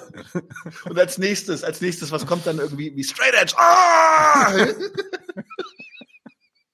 Blink 182, jetzt hör mal auf! Na, als Popmusik legitim, alles klar, aber lass uns, also wir sprengen den Rahmen ein bisschen. Ja, gut, aber ja, also ich sag mal, Slime oder so, das war, es gab ja schon Politpunk, der schon ganz äh, spannend war jetzt, aber Ey, ich kenne mich da auch nicht so aus, also insofern. Das erste Slime-Album ist bis, äh, die, die, die, die Polizei SA ist, ist, bis, ist bis heute verboten, das musst du auch erstmal schaffen. Ja, das stimmt tatsächlich, ja. Da gibt's einen schönen Text, den muss ich wieder raussuchen, irgendwie äh, von der damaligen marxistischen Gruppe zu so Subkulturen, irgendwie zu Punks und diverse anderen Sachen. Das ist ganz, mm Ganz, das würde mich sehr interessieren. Lustige, Zit ja, lustige Zitate, die man daraus äh, ziehen kann, wenn man möchte. Mhm. Aber schon lange gelesen. Na, es ist, es ist, ich, ich sehe, was mein persönliches Ding ist, ich habe immer das Gefühl, dass die, dass der, dass äh, der, wie soll ich sagen, der Revolution, das revolutionäre Moment dieser Subkultur wird auf der einen Seite gnadenlos überbewertet, ja, ja. auf der anderen Seite gnadenlos unterbewertet. Also es gibt, wenn man es kommt darauf an, zu was du sie verwenden willst. Mhm. Ja. Ja, anyway. aber haben wir eigentlich besprochen, was äh, der der Grund der Gala da war, wo die? Ja, äh, das ist der Besuch von von von von ähm, von genau von äh, Inzestkind 1. Das ist jetzt, ich glaube, das ist jetzt auch unser König. Also wenn man sich die Tagesthemen von gestern anschaut, dann ja genau. macht macht ihr das, Nadim? Macht ihr reactet ihr darauf oder habt? Äh Ganz ehrlich, ich glaube, ich glaube das Reaction, die Reaction-Videos mit äh, der Kommunistenkneipe, die sollen ja immer ein bisschen länger werden und ich denke, da wird man nicht eine Stunde machen. Nee, okay, das stimmt tatsächlich. Und also, da kann man sich dann halt über diese, diese deutschen, also es gibt ja richtig so deutsche Vereine, die dann irgendwie da hinreisen, extra nach Berlin reisen, um den König einmal kurz anzufassen. Irre, ja. Oder, oh, ich mein Stift ist runtergefallen, der hat mir meinen Stift aufgehoben. Ja. Also wie, wie jeder, der wie noch gut er Deutsch spricht auch. Wow. Jeder, der noch Bock hat. Also ich bin gestern irgendwie spät nach Hause gekommen und habe mir diese Tagesthemen äh, dann angeschaut und die ersten zehn Minuten von gestern, also die sind ja. wirklich bezeichnend. Das kann man jedem nur mal nahelegen, diese, wie, wie diese, die, die, die Sehnsucht auch hier bei den guten Deutschen, die sie, die sie da interviewt haben, nach einer wirklich guten Herrschaft in Gestalt, in dem Fall eines Monarchen, das ist echt der blanke Wahnsinn. Also das ist deprimierend. Das ist, und das lustig. Ist und lustig ist er auch. Gewitzt und spricht auch Deutsch. Oh. Ja, ja, ja, ja. Ja, also es gab den Brexit und dann gibt's vielleicht den German. Exit? Den Gexit? German. German. German. German. Ja. Ah ja, oh, oh, oh, du warst. Oh, oh. Meta. Ich, ganz lustig hier.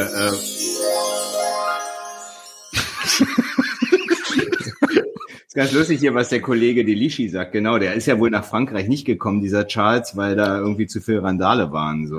Ganz genau. Und das ist eine schöne Überleitung, weil ich wollte tatsächlich im Stammtisch als letztes. Hast du noch Themen eigentlich im Stammtisch? Hm. Ich habe noch zwei Sachen. Ähm, mach du mal eine, dann mache mach ich meinen, mach ich meinen Blog und dann machst du das letzte und dann. Hm, ja, gut. okay. Okay, mache ich eine Sache.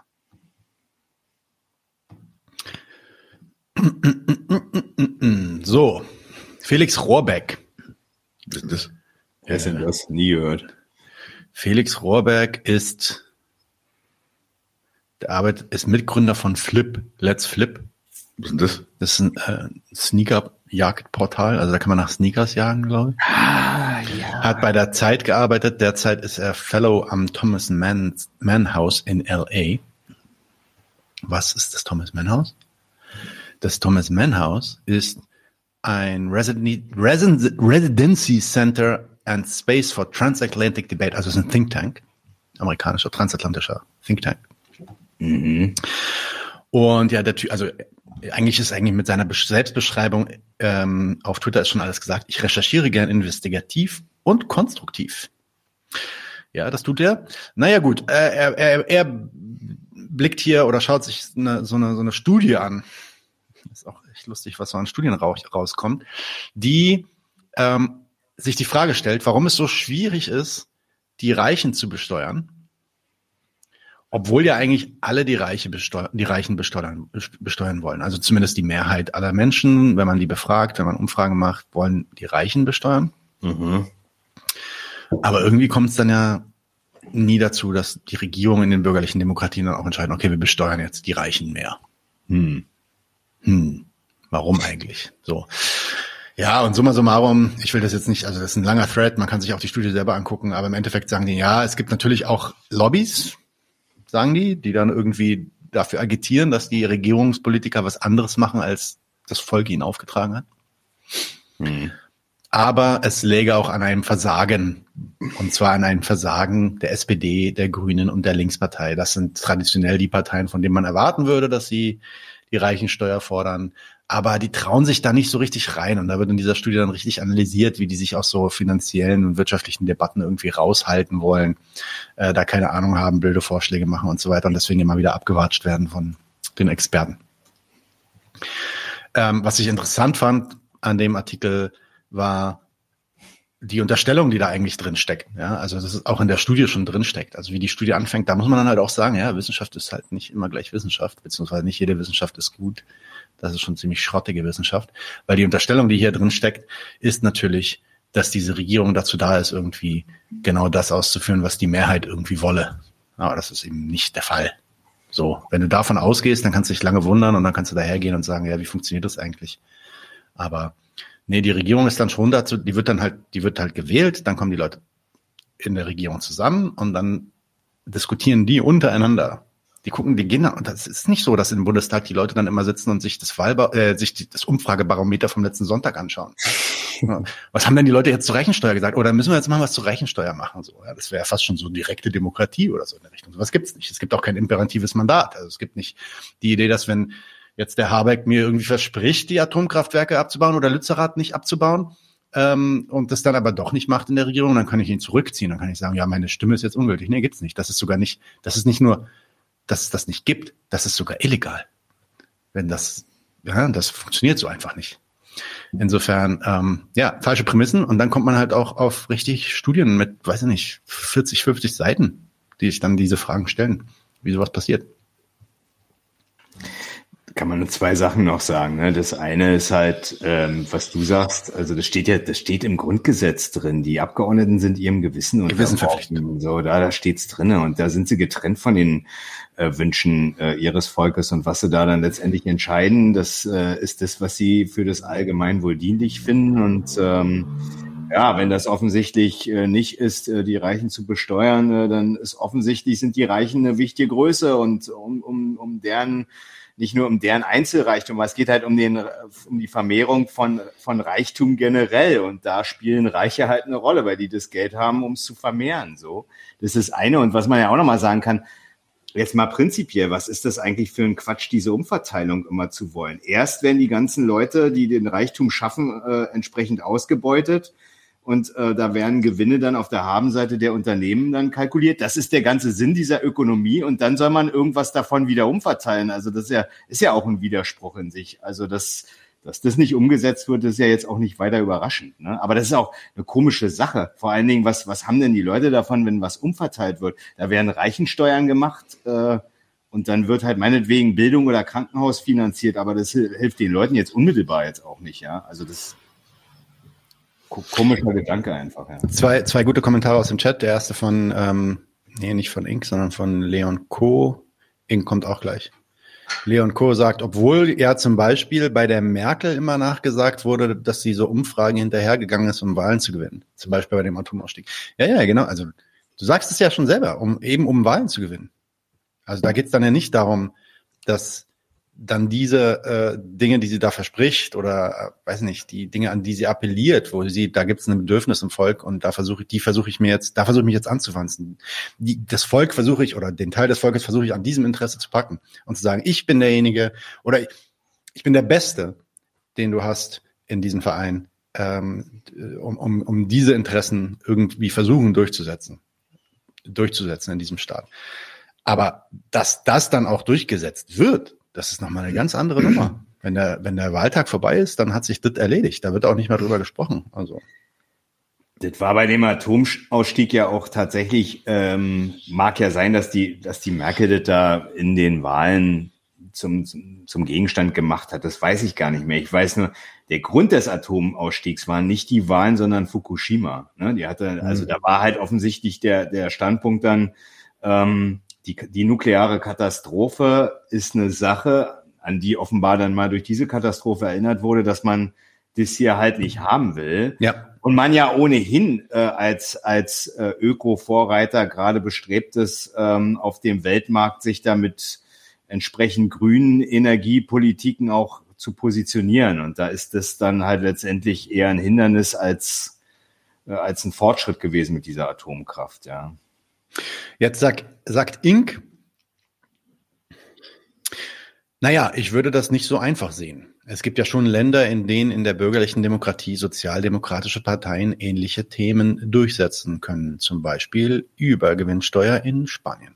Mhm. Ja, man könnte auch Portugal nennen. Ne? Das ist ja, das waren ja dann wirklich selbsternannte ja. Sozialisten sogar, die dann auch ähm, einiges durchgesetzt haben an, an so sozialstaatlichen Maßnahmen, sage ich mal. Ja, kann man ja sagen, aber der Witz ist doch tatsächlich, also ähm, was hat denn jetzt erstmal derjenige, äh, dem die Steuern, in dem Fall wäre na gut, nee, andersrum. Was hat denn jetzt erstmal derjenige davon, der jetzt äh, den, jeden Tag arbeiten geht, wenn jetzt der Staatshaushalt sich äh, erhöht? Ist ja erstmal dem unmittelbar, ist ja überhaupt kein, also das ist ja auch, ist ja auch wahnsinnig bescheuert. Du brauchst ja nicht die Leute erst ausbeuten, um, um ihn es dann wieder zurückzugeben. Das ja? ist halt Gerechtigkeitsgehabe, ja. Es wäre halt irgendwie gerecht, wenn die dann irgendwie noch besteuert werden und dass die dann irgendwie noch so Kitas und Allgemeingute, Allgemeingüter irgendwie finanzieren, ja. Also ich will das, also man, man, man, man kann es ja nicht bestreiten, was Ink sagt, hat ja völlig recht, so, aber das ist dann eben. Gab es übrigens in Deutschland auch. Ja, ja, ja, also es ist ja, ist ja auch kein, kein Nutzen äh, für diejenigen, die den Reichtum erstmal geschaffen haben, weil letztendlich die, die Steuer, das muss man auch mal sagen, die Steuer der Kapitalisten, die da jetzt Übergewinne gemacht haben, wer hat die denn bitte geschaffen? Wer hat denn den Gewinn geschaffen? Doch, also doch nicht die sondern es waren die, die da gearbeitet haben. Von, also von dem Zeug, also zahlt der, zahlt der Kapitalist sein, sein, seine Krankenversicherungsabgaben, also die Sozialstaatsabgaben, die Steuern. Und wenn das alles klappt und damit noch sogar noch ein Überschuss gemacht werden kann, ja, dann macht er doch auch nur Geschäft. Ja, also. Was du nicht sehen wirst, und da bin ich mir ziemlich sicher, da würde ich sogar fast meine Hand ins Feuer legen, was du nicht sehen wirst, ist eine Regierung, die irgendwie ähm, so eine Entscheidung trifft, dann sieht, dass an dieser Entscheidung das Wirtschaftswachstum nach unten zeigt mhm. und dann an dieser Entscheidung festhält. Ja. Oder dann überhaupt nochmal ins Amt gewählt wird, weil am Ende sind es ja dann auch die Wähler, die daran interessiert sind, dass die Wirtschaft ordentlich läuft. Und wenn sie da auf Basis dieser Entscheidung dann nicht ordentlich läuft, na, das wird, glaube ich, nicht passieren. Das heißt, die höchste Prämisse, die jede bürgerliche, die jede bürgerliche Partei hat, wenn sie im Amt ist, ist, diesen Laden brummen zu lassen. Darum geht's. Und wenn es in der, wenn die dann in der Lage sind, diesen Laden brummen zu lassen und gleichzeitig halt auch Übergewinnsteuer durchzusetzen, dann machen sie das auch, klar. Genau, also solange der, der Wachstumszweck nicht in Frage gestellt wird, klar, also das, ne? Dann wird das so yep. gemacht. Yep, yep. Alright. Daniel, du bist dran. Jo, und zwar wollte ich so einen kleinen Blog machen. Aber irgendwie hat sich das, ähm, sollte eventuell ein Senf werden, hat aber auch nicht gepasst. Es ist tatsächlich, ich wollte so ein bisschen, ein bisschen mal darüber reden, dass es eigentlich in mehreren Ländern gerade richtig heftig rund geht und dass unsere Medien aber den Teufel tun werden, das in aller Deutlichkeit zu berichten. Ich bin da jetzt tatsächlich aber einfach durch die Absage von Prince Charles in Frankreich so ein bisschen eines Besseren belehrt worden, weil da mussten sie mal kurz darüber reden, warum wird eigentlich der Besuch von Prince Charles in Frankreich abgesagt? Könnte sein, dass da gerade was los ist. Ähm, aber zum Beispiel über die Entwicklung nach dem Generalstreik in Griechenland, dass es da halt auch einfach jetzt gerade regelmäßig noch richtig, richtig rund geht.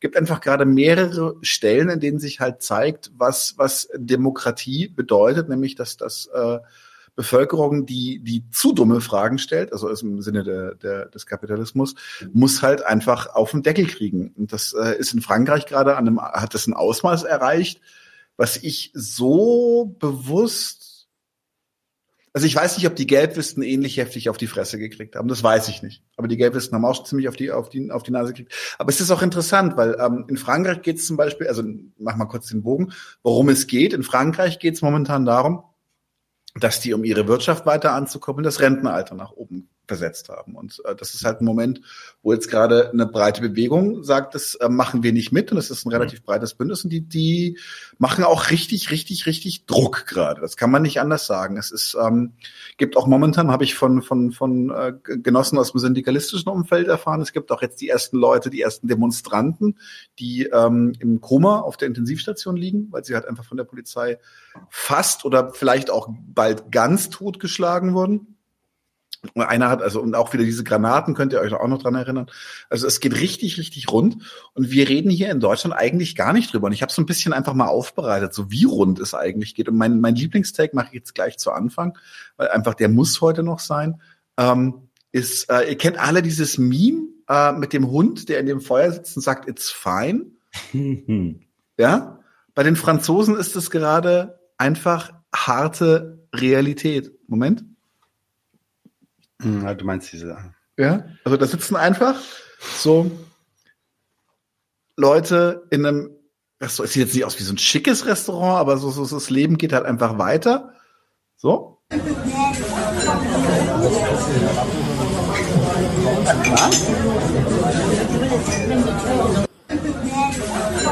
Und draußen brennt halt einfach. Es brennt einfach. Ja, und äh, es, es gibt viele Bilder auch von, von massiver, massiver Polizeigewalt. Äh, es geht, also es sind Bilder, die ich, die ich eigentlich sonst nur so, sagen wir mal, singulär kenne, so bei, bei, ähm, na, wie heißt es? Äh, wo ist es?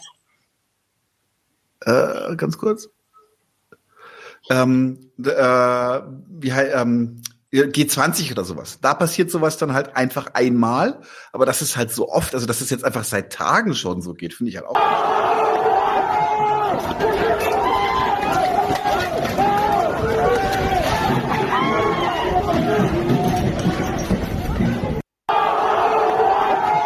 Der Bulle hier frei nach der Maßgabe, wie viel Schlagstock darf es denn sein?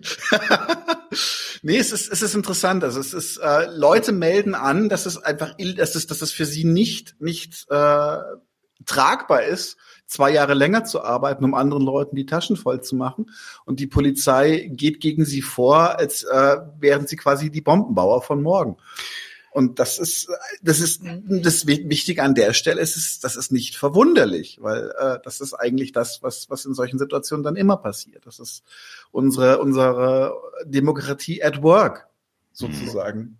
Ja, die, ich meine, das ist ja, das ist ja, man kann es ja vielleicht auf Lützerath beziehen, da haben ja, ja, auch ziemlich viele Leute auf die Fresse bekommen, wa?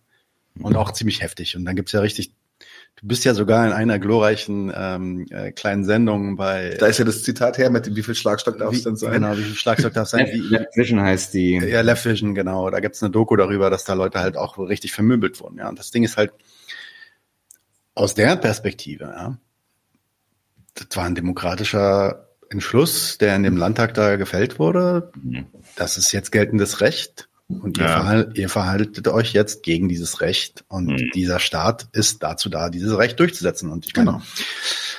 das Gleiche ist halt auch in Frankreich der Fall. Ja. Und ähm, wenn dann Demonstranten dann halt über, das ist normal, das habe ich ja vorhin schon mal erwähnt, als ich über das Volk gesprochen habe, wenn die dann über einfach nur dieses Demonstrieren, also das Wort Demonstrieren ist ja schon geil, da demonstriert man einfach ein, mhm. eine entgegengesetzte Meinung, man präsentiert die. Ja. Demonstrieren heißt ja etwas zeigen. Mhm. Heißt nicht irgendwie was kaputt machen oder so, heißt etwas zeigen. Ich bin da anderer Meinung. Aber so, sobald das über, sobald diese Meinung über die bloße Meinung, also über das bloße, das ist meine Meinung und ich möchte gerne, dass ihr mir zuhört und ähm, ähm, ja, mich ernst nimmt in meiner Meinung, sobald es darüber hinausgeht und sagt, nee, ich will jetzt meine Meinung aber auch durchsetzen und durchgesetzt sehen, mhm.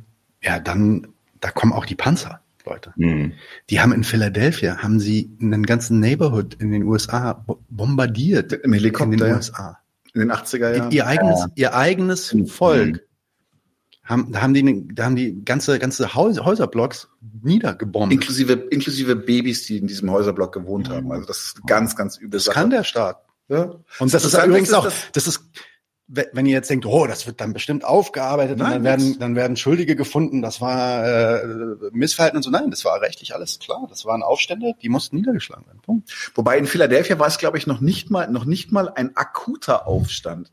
Ja, da war es sogar ein Präventivschlag. G20, G20 zum Beispiel. Ja, man kann ja jetzt auch sagen, G20, ja, was haben die denn gemacht? Ja, G20 hat jetzt auch nicht, G20 hat jetzt nicht groß ähm, Randale gemacht. Ja, die haben auch Randale gemacht. Da gab es dann auch Leute, die bestimmt auch irgendwelche Flaschen oder Steine geworfen haben oder so. Aber das waren jetzt keine Leute, die Bagger geholt haben und damit Autoblockaden gebaut haben oder sowas. Ja, also sowas nicht drauf wie in Frankreich.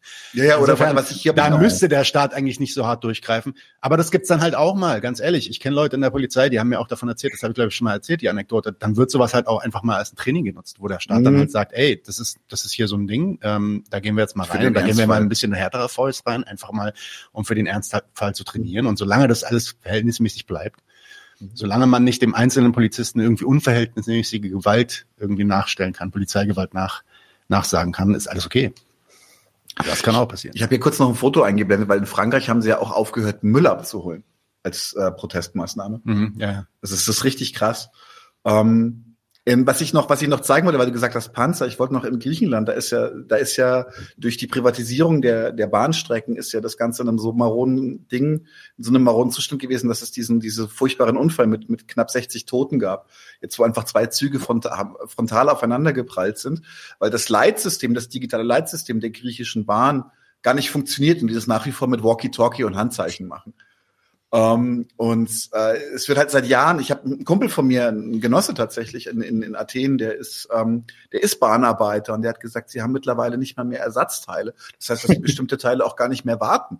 Weil sie können sie ja gar nicht ersetzen. Also was sollen sie denn machen? Und sie dürfen auch bestimmte, bestimmte Schmierstoffe äh, gar nicht mehr benutzen, weil sie davon nicht genug haben. Also er hat gesagt, also laufen zum Beispiel die, die, die, die ganzen Züge in, in, in Athen, die ganzen U-Bahn, also er ist in der U-Bahn hauptsächlich oder in der, in der, in der Stadtbahn unterwegs, gesagt, die laufen einfach regelmäßig heiß, weil einfach das Geld, also beziehungsweise die Ressourcen nicht da sind, um sie so zu behandeln, dass sie nicht irgendwann kaputt gehen. Und er hat mir vor zwei Jahren gesagt, I'm just waiting for an accident to happen. Also er wartet nur darauf, mhm. dass irgendwas Großes passiert. Und dann sind die, sind die aufeinander geprallt jetzt. Und da ist halt auch richtig Achterbahn. Es gab einen Generalstreik, richtig groß.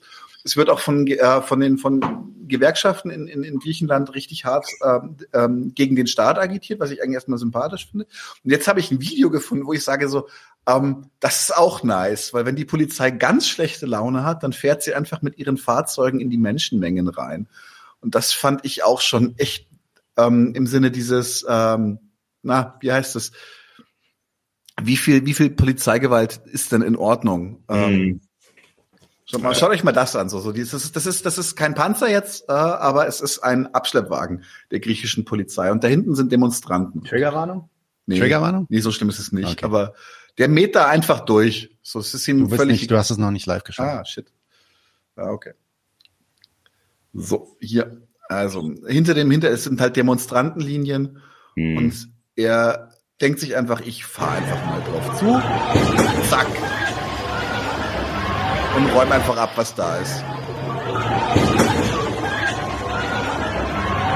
Gut, da wurden jetzt auch schon Barrikaden gebaut, das muss man dann schon noch sagen. Also der hat Barrikaden auch mit eingerissen dabei, aber ähm, im Grunde, wenn if in doubt, dann wird halt Krieg geführt gegen, gegen die eigene Bevölkerung. Alles okay, alles okay, alles im Rahmen der Herrschaft. Viel Spaß damit.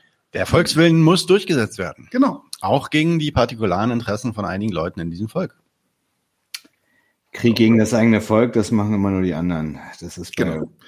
Das ist das, was ich so bizarr finde bei dieser Philadelphia-Kiste, von der Nadim gesprochen hat, weil das war eine Fassbombe.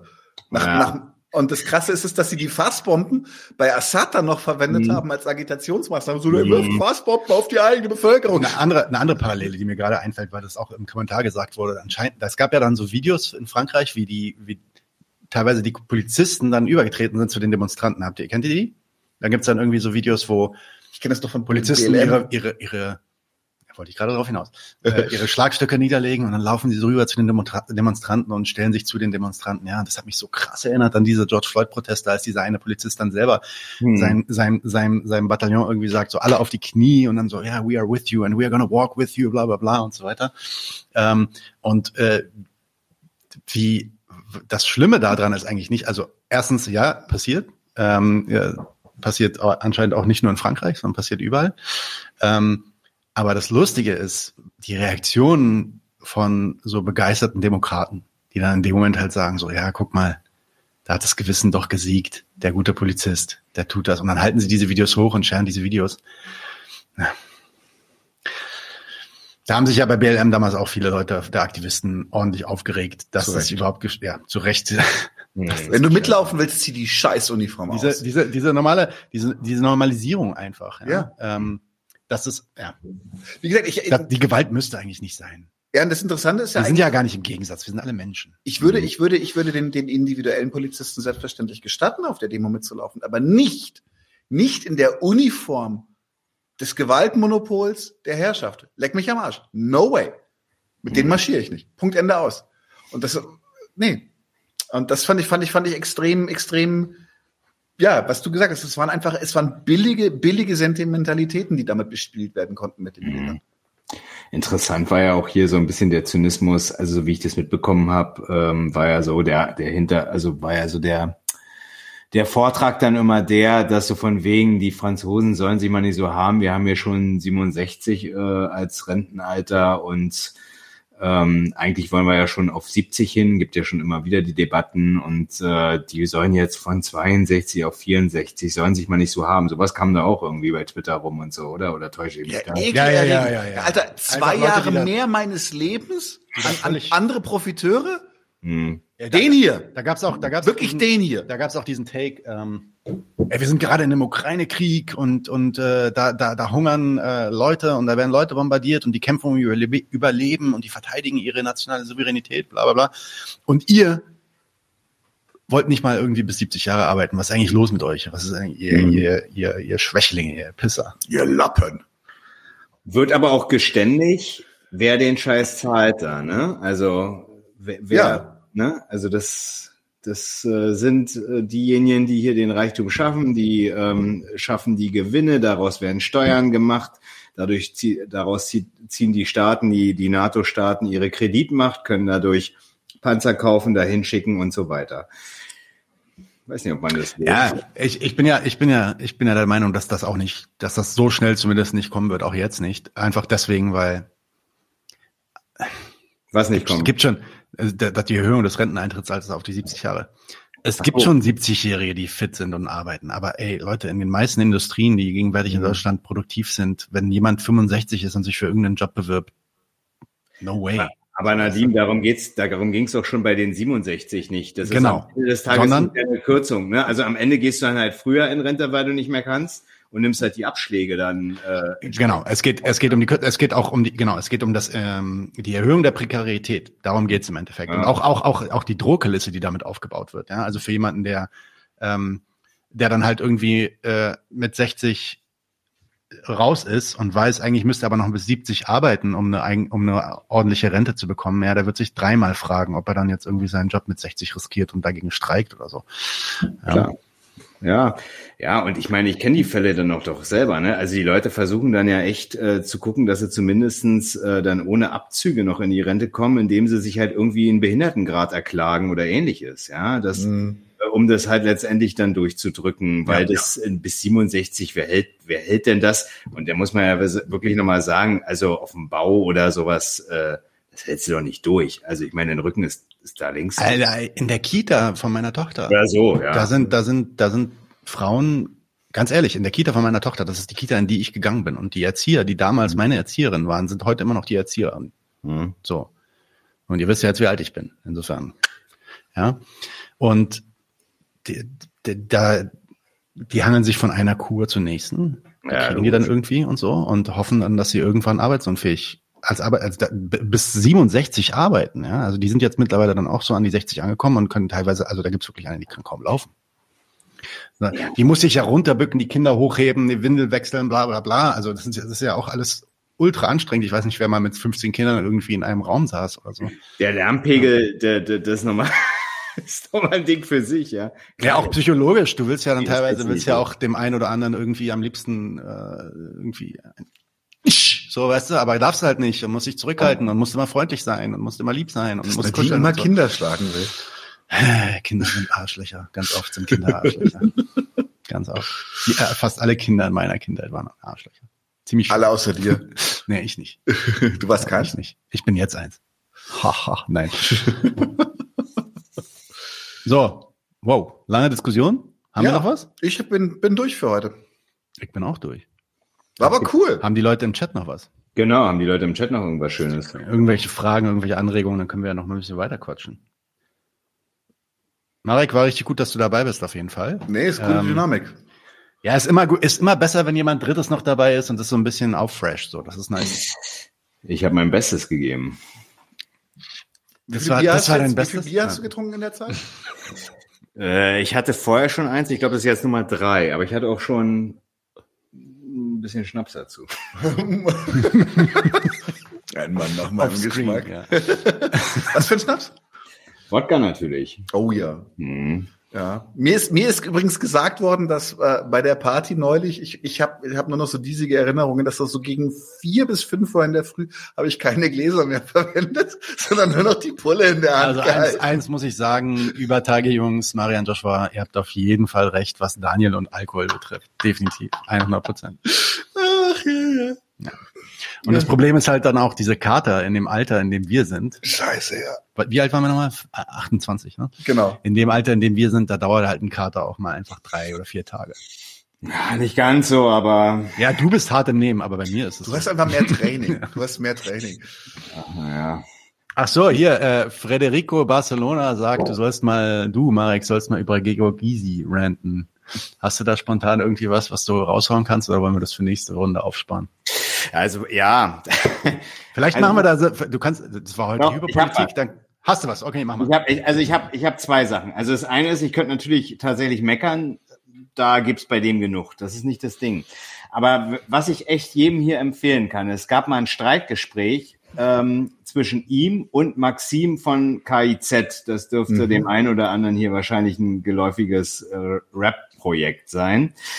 Und ähm, das war wirklich wunderschön, ähm, weil Maxim dann schon ja einen sehr staatskritischen Gedanken oder ja so eine staatskritische Logik verfolgt hat. Und Gregor Gysi nein um Gottes Willen der Rechtsstaat er hat so viele als Anwalt ist ja auch Anwalt der hat dann so ganz viele Mandantinnen die muss man stimmt ja auch Opfer von Vergewaltigung, sexueller Gewalt auf jeden Fall waren. Und wenn der Rechtsstaat nicht mehr da wäre, dann wäre es ja, also der Staat nicht mehr da wäre, weil Maxim gesagt hat, der Staat, das ist äh, eigentlich keine gute Sache.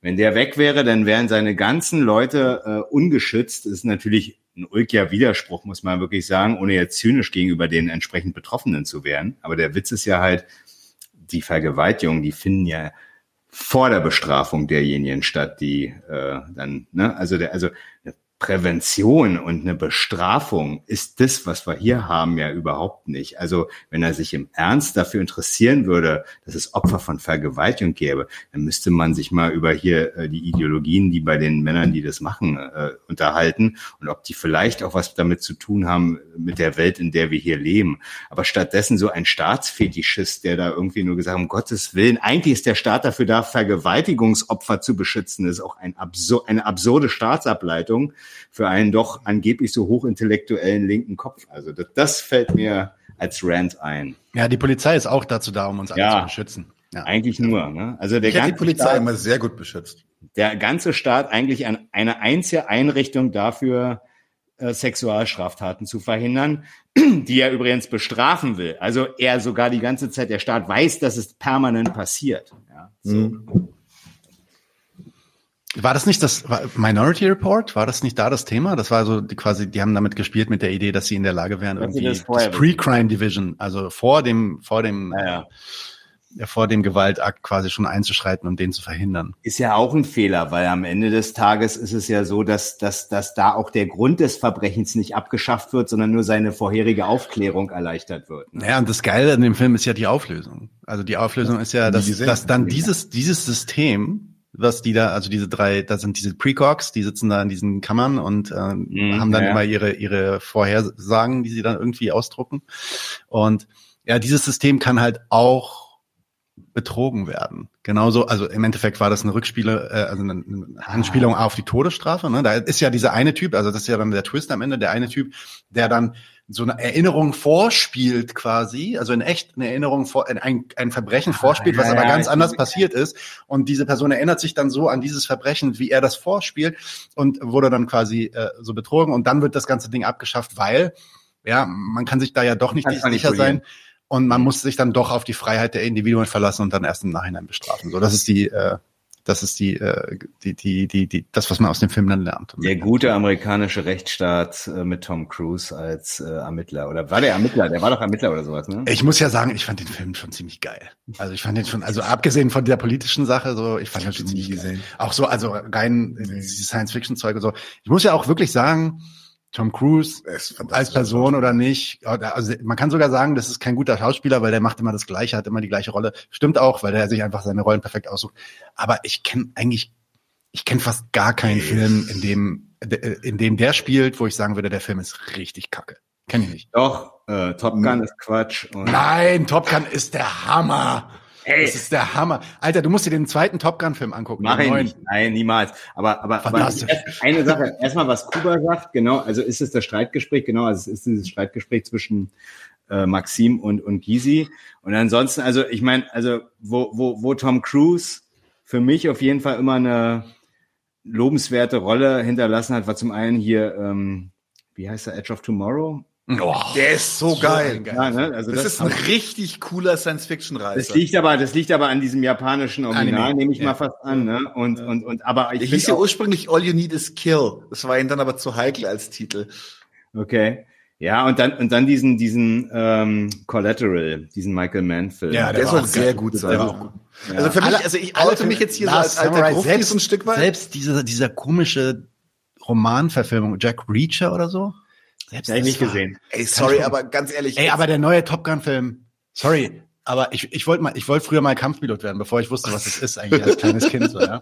ähm, deswegen fand ich Top Gun 1 richtig, richtig gut. Ähm, kann ich schon jetzt verstehen, dass der technisch nicht so geil ist und so, aber ey, der zweite, also allein so als cineastisches Erlebnis, vergiss mal. Und übrigens, der ist auch politisch relativ neutral gehalten, also sehr dediziert, sehr neutral gehalten. Gehört, ja, ja. Ähm, äh, was auch schon wieder schwierig ist, weil das Ganze natürlich nicht apolitisch ist, sondern immer politisch ist. Aber wenn man sich auf die Ebene begibt, dann darf man die, diesen Film sowieso nicht sehen. Aber rein, also vom Erlebnis her, Top Gun Maverick, unfassbar. Das war das krasseste Erlebnis, was ich hatte im letzten Jahr, was Kino angeht, auf jeden Fall. Also ich, also da, da, da noch, da noch mal so Interview mit einem Vampir. Sorry, ich muss ja. jetzt einfach mal mich durchsetzen hier. Leute, ihr labert hier die ganze Zeit. Interview mit einem Vampir. Jerry Maguire. Auch sehr, sehr guter Film, aber immer noch einem Vampir. Neil Jordan. Aber wobei, das ist ein Kubrick, aber auch ja. gut. Ice Watch Shut. Ice Watch Shut ist fantastisch. Ja. Fantastisch. Ich kenne keinen Film, ich sag mir einen Film, ich kenne keinen Film mit Tom Cruise. Mission Impossible 2. Nein, Mission Impossible 2 war okay. Der war okay. Mission das, war doch so ein, das, war, das war doch so ein John Woo-Scheiß. Ne? Ja, also das ist halt ein John Woo-Film. Nein, das ist ein scheiß John Woo-Film, weil John Woo. Ja, ja, John Woo schon cool. Ja, ja, das stimmt schon, aber. Aber nicht, nicht, nicht die Ami-Sachen, die er gemacht hat. Ach, ich fand, ich fand diese Kampfszenen und ich fand es auch geil, dass er halt so Standard Taekwondo-Kicks macht und so. Ich kenne die dann auch alle. Ich fand das gut. Also für Hardboiled und alles immer so dünne Brühe. Ja, das stimmt. Also wenn man Hardboiled oder hier Better Tomorrow kennt. Dann, oh ja, yeah. The Killer, The Killer. Mm. Ja, oder sowas, genau. Choi Fat ist besser als Tom Cruise. Ne? In jedem Fall, in jedem Fall. Ja. Ja. Choi Fat kann auch, ja, Choi Fat kann aber auch, äh, muss man, das stimmt aber eigentlich. Tom Cruise macht auch viele seiner Stunts selber, ne? Ist der Cocktail, Cocktail war auch macht ja alle. Alter, die neuen Mission Impossible Filme. Also ich muss sagen, die, die, seit, seit dem dritten Teil spätestens, lass den zweiten weg, aber Ghost seit dem dritten Teil cool. sind die alle so krass gut unterhaltsam und was der da an Stunts macht, das ist auch so ein Wahnsinn. Äh, der macht die Sachen auch tatsächlich alle selbst. Also ein der hat schon eine Klatsche, oder? Er hat definitiv, das ist ein verrückter Typ. Ähm, hat natürlich auch alles Geld der Welt, um die Sachen zu machen. Ich bin kein Fan von dem, ich sag's nicht. Ich sag bloß, die Filme, die er macht, sind alle geil. Cocktail habe ich nicht gesehen. Vielleicht ich habe ist noch scheiße. lockere Vanilla Geschäfte Sky, gesehen. boah, den fand ich richtig gut. Und dann gab's noch Magnolia, Alter. Magnolia ist Magnolia, fantastisch. ja, ja. Also, Magnolia ist ja, ja nur eine, ist ja nur eine von vielen Rollen. Magnolia sind ja noch andere Leute, wo man Philip Seymour Hoffman in, in Magnolia ist auch, oh, ist einfach ein richtig cooler Film. Also Magnolia ist zugleich ist wieder Last so Samurai war fantastisch. Ja. Also ich bin Kampfsport-Fanatiker. Das ist auch wieder White Savior. Politisch kann man das auch wieder einfach ab, abwimmeln, das Ding. Aber Alter, die Atmosphäre in dem Film, ich habe geheult am Ende. Äh, Ich fand's geil. Sorry. Also die Resonanzen im Chat zeigen gerade, dass wir wirklich äh, mal irgendwas äh, angucken müssen, irgendeinen Film. Ich habe doch schon gesagt, wir müssen, wir müssen Comics gucken, Quatsch machen. ja, auf jeden Das Fall. Wir Problem müssen ist, das richtigen, Problem- richtigen Müll gucken und kommentieren. Das Problem Irgendwas dabei ist, Canon, Canon oder so, irgendwas mit Michael Dudikoff oder Chuck Oh, Norris. ja, ja, so Oh. aus der, aus der Menahem Gulam. American Ja, ja, genau. American Ninja. Also ich wäre ja tatsächlich für Street Trash, weil da halt die Anknüpfung an Prekariat und äh, Klassenthematik noch da ist. Das, das kenne ich gar nicht. Wir, Oh, könnten, ja. wir könnten Red Dawn gucken. Oh, immer. Ja, das, Immer. das eine, ich habe hab ich weder das Remake noch die, die alte Fassung gesehen bisher. Ist einer der coolsten 80s Actionreißer, die es Mhm. gibt. Und äh, das, also die, die Hinrichtung von dem russischen Soldaten, der sagt, das verstößt gegen die Genfer Konvention. Und Patrick Swayze sagt, nie gehört, und knallt ihn einfach ab. Das muss man einfach gesehen haben, um es zu glauben. Das Problem bei, das das Problem finde bei ich so, viel ehrlicher als so ein Top Gun. Ja, ja, also der Ja, Film ne? ist Also grundehrlich. ja. das Problem bei so ähm, gemeinsamen Film gucken und so online ist halt, dass man das nicht auf YouTube ausstrahlen darf wegen den Copyrights. Also das müsste man wirklich in einem geschlossenen Ja, okay. Rahmen machen. Dann Mhm. müsstet ihr alle Patreon werden, wenn ihr es noch nicht seid. Ey, in letzter Zeit gehen wirklich viele Diskussionen auf unserem Discord ab zu den Themen, die wir hier noch in dem Podcast besprechen. Das heißt, loggt euch da mal ein. Das ist sehr, sehr wertvoll. Da wird jetzt, da gibt es auch einige Leute in dem Discord, die selber da auch aktiv werden wollen und da auch so ein paar ähm, Gruppen bauen, womit sie dann noch nachbearbeiten, was wir in den Folgen so besprechen. Ähm, wir haben bald einen Kapitallesekreis am Start Für Patreons. für Patrons, wahrscheinlich mit äh, Renate Dillmann und Ari Schiffer Nasseri. Geheim. Nein, nein, nein, das ist nicht geil. Das ist nicht geil. Aber ähm, ja, da äh, lohnt es sich auf jeden Fall mal vorbeizuschauen. Macht das. Ähm, und da könnten wir dann mal überlegen, dass wir so eine Watchparty irgendwie machen. Auf Twitch, ja, zum Beispiel müsste man das Ja. machen. Mhm. Probieren wir aus. Prime-Videofilme gehen als Watchparty auf Twitch. Stimmt, weil das ist ja Amazon. Das gehört ja alles dem Bezos. Hm. Ach, ach krass, Twitch auch, ja, okay. Und auf Amazon Prime sind teilweise verheerend Da kann man sich- geile da kann man Perlen sich- versteckt. Da kann man sich einen Film leihen oder kaufen auf Prime und den dann auf Twitch abspielen und dann kann man den gemeinsam schauen auf Twitch. Ist das so, ja? Dann haben wir ja Das eigentlich die ist Lösung. ja easy, weil du kannst es ja, also kaufen kannst ja für drei, vier Euro alles da fast, ne? Also, Ja. Ich meine, Red Dawn zum Beispiel wäre eigentlich Stimmt, ja. schon. Kostenlos für alle mit Prime, ja, ja, aber es gibt ja auch Filme, die nicht in Prime drin sind und so. Mhm. Aber okay, das, das können wir machen. Okay, dann Studie der Arbeiterklasse Manta. du organisierst das. Manta. Ey, Manta Manta ist doch so ein Til Schweiger-Scheiß. Ja, aber da ist Ja, jetzt der zweite Teil gerade im Kino. voll normal. Ding. Wie Das ist ist dieser Tom Film? Gerhardt. noch? Tom Gerhardt Film, der war Voll auch ja. ja. Mit der Typ mit dem Hut, diesen Charakter, den er gespielt hat. Ich weiß nicht mehr, wie der heißt. Du verwechselst gerade, weil, weil voll normal war er mit der Pudelmütze und was du meinst, Mit der Hausmeister Krause mit dem Hut. Nee, mit der Pudelmütze, den meinte Genau. ich mit der Pudelmütze, sorry. Warum weiß ich das? Ich hasse Tom Ähm. Das ist nicht gut, ja. Das weiß ich nämlich auch nur noch rudimentär. Ich habe es nicht gesehen. Manta Manta. Irgendwas mit Nazi-Zombies als Watchparty ist auch noch ein guter Punkt. Aber was ist denn da gut? Also ich kenne nur diesen diesen J.J. Abrams äh, Overlord-Film, aber es gibt ganz viel Trash. Red Snow, Red Snow, äh, die Stelle, wo der, wo der, wo der, Genau. wo der SS-Zombie Red auf den Typen der. zugeht mit der Sichel und dem Hammer und er macht so, und der Zombie so, das kommt schon ganz cool. Es gibt auch noch diesen anderen Film, ich habe den Namen vergessen von diesen also, äh, alternative Realität, wo die Nazis auf den Mond fliehen. Der ist scheiße, Iron Sky. Iron Sky, Iron Sky, der, ist kacke. Hm, der ist so, Nee, ist missglückt. der ist überschätzt. Also ich fand den auch nicht so schlimm, aber äh, nicht so gut wie er dann. Das ist, das ist immer mein Problem mit Filmen, die, die diese Trash-Ästhetik wollen, weil Ja, es genau. muss passieren. Hm. So, so, es muss dir irgendwas entglitten sein. Und du denkst dir so, wieso haben eigentlich 100 Leute am Set nicht gesagt, Leute, fällt euch was auf? Das wird jetzt gerade ganz schön wilder Scheiß. Also, wie gesagt, ähm, ganz großer, ganz großer Fan von Street Trash. Ähm, würde ich in jedem Fall. Okay, Leute, kommen wir mal langsam zum Schluss und erzählen Ja. ein bisschen, was im nächsten Monat passiert. Und zwar. Dead Snow, nicht Red Snow, genau. Dead Snow, ja. Und Dead Snow 2, Red or Dead oder so heißt der. Ja, ja. Was machen wir im nächsten Monat? Nächste Folge, die ihr sehen werdet, ist wahrscheinlich jetzt am Sonntag. Wir hatten Vincent Bevins hier im Studio. Der redet über sein Buch Die Jakarta-Methode. Mhm. Antikommunistische Operationen, vor allem in Mittel- und Südamerika. Das hat Anton gemacht, oder? Genau. Dann haben wir Evgeni zu Besuch. Der kommt morgen vorbei, den nehme ich auf und machen eine zweite Folge zu äh, die Linke und äh, Russland. Da will er dann nämlich nochmal auf Fragen und äh, Kommentare eingehen aus dem Video, das er davor gemacht hat mit uns. Das wird nochmal spannend. Fabian macht was zu Sozialarbeit oder soziale Arbeit im Kapitalismus. Georg Leudold kommt und redet über die Kritik der Moralphilosophie. Ah, nächste Woche haben wir eine Folge über Ken Jebsen mit Henry von Gruppe Gruppen gegen Kapital und Nation. Dann machst du noch Commies Reacten? Commies React mit der Kommunistenkneipe ist eigentlich für nächsten Donnerstag geplant, genau. Wir haben da bloß noch kein richtiges Video, auf das wir reacten wollen. Wenn ihr irgendwelche Vorschläge habt, auf die wir reacten könnten, es gab da schon einen Vorschlag bezüglich der Anstalt und der Polizeigewalt. Vielleicht gucken wir uns das mal an. Mhm. Dann habe ich äh, den Donnerstag drauf, habe ich endlich geschafft, ein Video aufzunehmen mit meinen Bekannten aus Athen, mit Adithesis über Krieg und Krise, die ökonomischen Hintergründe von Corona, Ukraine und Russland. Einfach nochmal ein schöner Rundumschlag für alle was dabei. Und ähm, last but not least, vor dem nächsten Doppelpack kommt Stefan von Gruppen gegen Kapital und Nation und wir reden mit ihm über den ersten Artikel in diesem Buch, das ich vorhin hochgehalten habe. Das heißt, die Misera System, Kapitalismus, und da reden wir über Mensch, Mangel und Märkte, gängige falsche Ideologien in den bürgerlichen Individuen unserer Gesellschaft. Und das wird der April. Voll voll. Kann auch noch voller werden. Kein Marek im April? Marek so. ist jetzt. Wir wir haben auch was geplant? Ja, also wann ist noch so ein bisschen unklar, aber wir wollen auf jeden Fall was machen zu Chanse Köktür. Ah, stimmt, genau. Genau. Da wollen wir auch noch ein Reaction-Video zu einem längeren Video von Thilo Jung machen mit Jansin Koktürk heißt sie, glaube ich.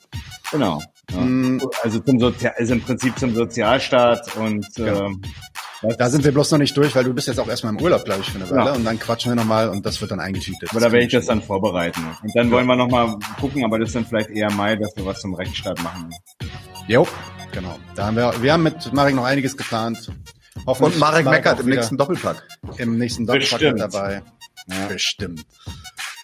Juti. Alright, Leute. Vielen Dank, dass ihr dabei wart.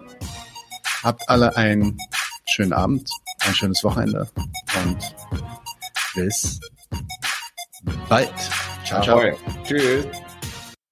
Leute, wir brauchen eure Hilfe. Wenn euch dieses Video gefallen hat, klickt auf Like, abonniert den Kanal und vergesst nicht das Glöckchen zu drücken, damit ihr benachrichtigt werdet, wenn wir neuen Content droppen.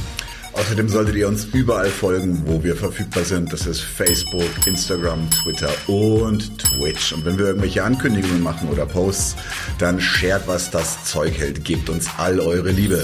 Wir haben mittlerweile ziemlich signifikante Kosten. Wenn ihr es euch irgendwie leisten könnt, unterstützt uns doch auf Patreon. Dann kommt ihr auch in den Genuss verschiedener Vorteile, wie zum Beispiel Zugang zu unserer Discord-Community oder Zugang zu den ultrageheimen Patreon-Episoden, die wir dort posten. Außerdem könnt ihr uns natürlich auch über PayPal Spenden zukommen lassen. Außerdem haben wir mittlerweile einen eigenen Online-Shop. Das heißt, wenn ihr euch immer noch fragt, was ihr euren Lieben zu Weihnachten, Ostern oder sonst wie schenken könnt, geht dorthin und kauft duftes Merch.